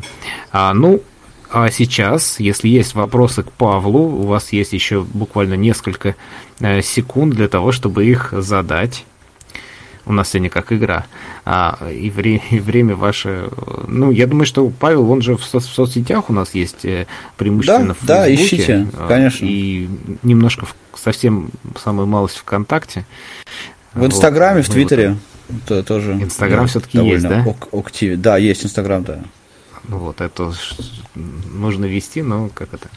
Вот. Э, и, ну, я его так халатно еще... очень веду, если честно, конечно. Но я там есть. Если удобнее Инстаграм, то, пожалуйста, в директ пишите. Ставьте лайки, да, да. нужно сказать. Да, да, да, да, да. да. А, э, напоминаю, что на следующей неделе, во вторник, мы играем в 100 к одному. Приходите. Играть всегда приятно, даже, так сказать, не будучи самозанятым и индивидуальным предпринимателем. А, вот. Ну и далее по программе. Подписывайтесь на рассылку, следите за нашими соцсетями. А сейчас хотелось бы поблагодарить Павла Александровича. Заключительное который, слово. Можно мне заключительное слово? Да, который, э, Я... в общем, как обычно, расставил э, все точки над «и» и э, заставил нас задуматься, что очень полезно и важно.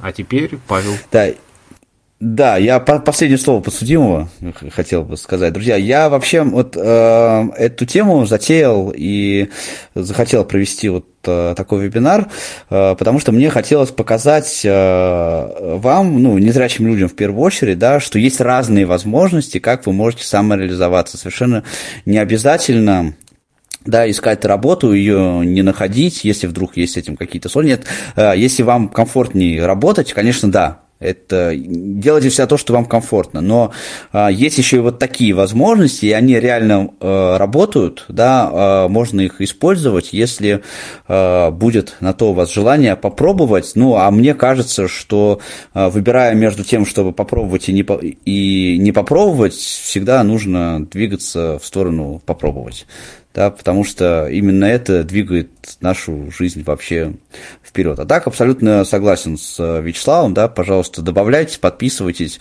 добавляйтесь в друзья в Фейсбуке или ВКонтакте, э, задавайте вопросы, э, я всегда рад помочь. Спасибо большое за внимание.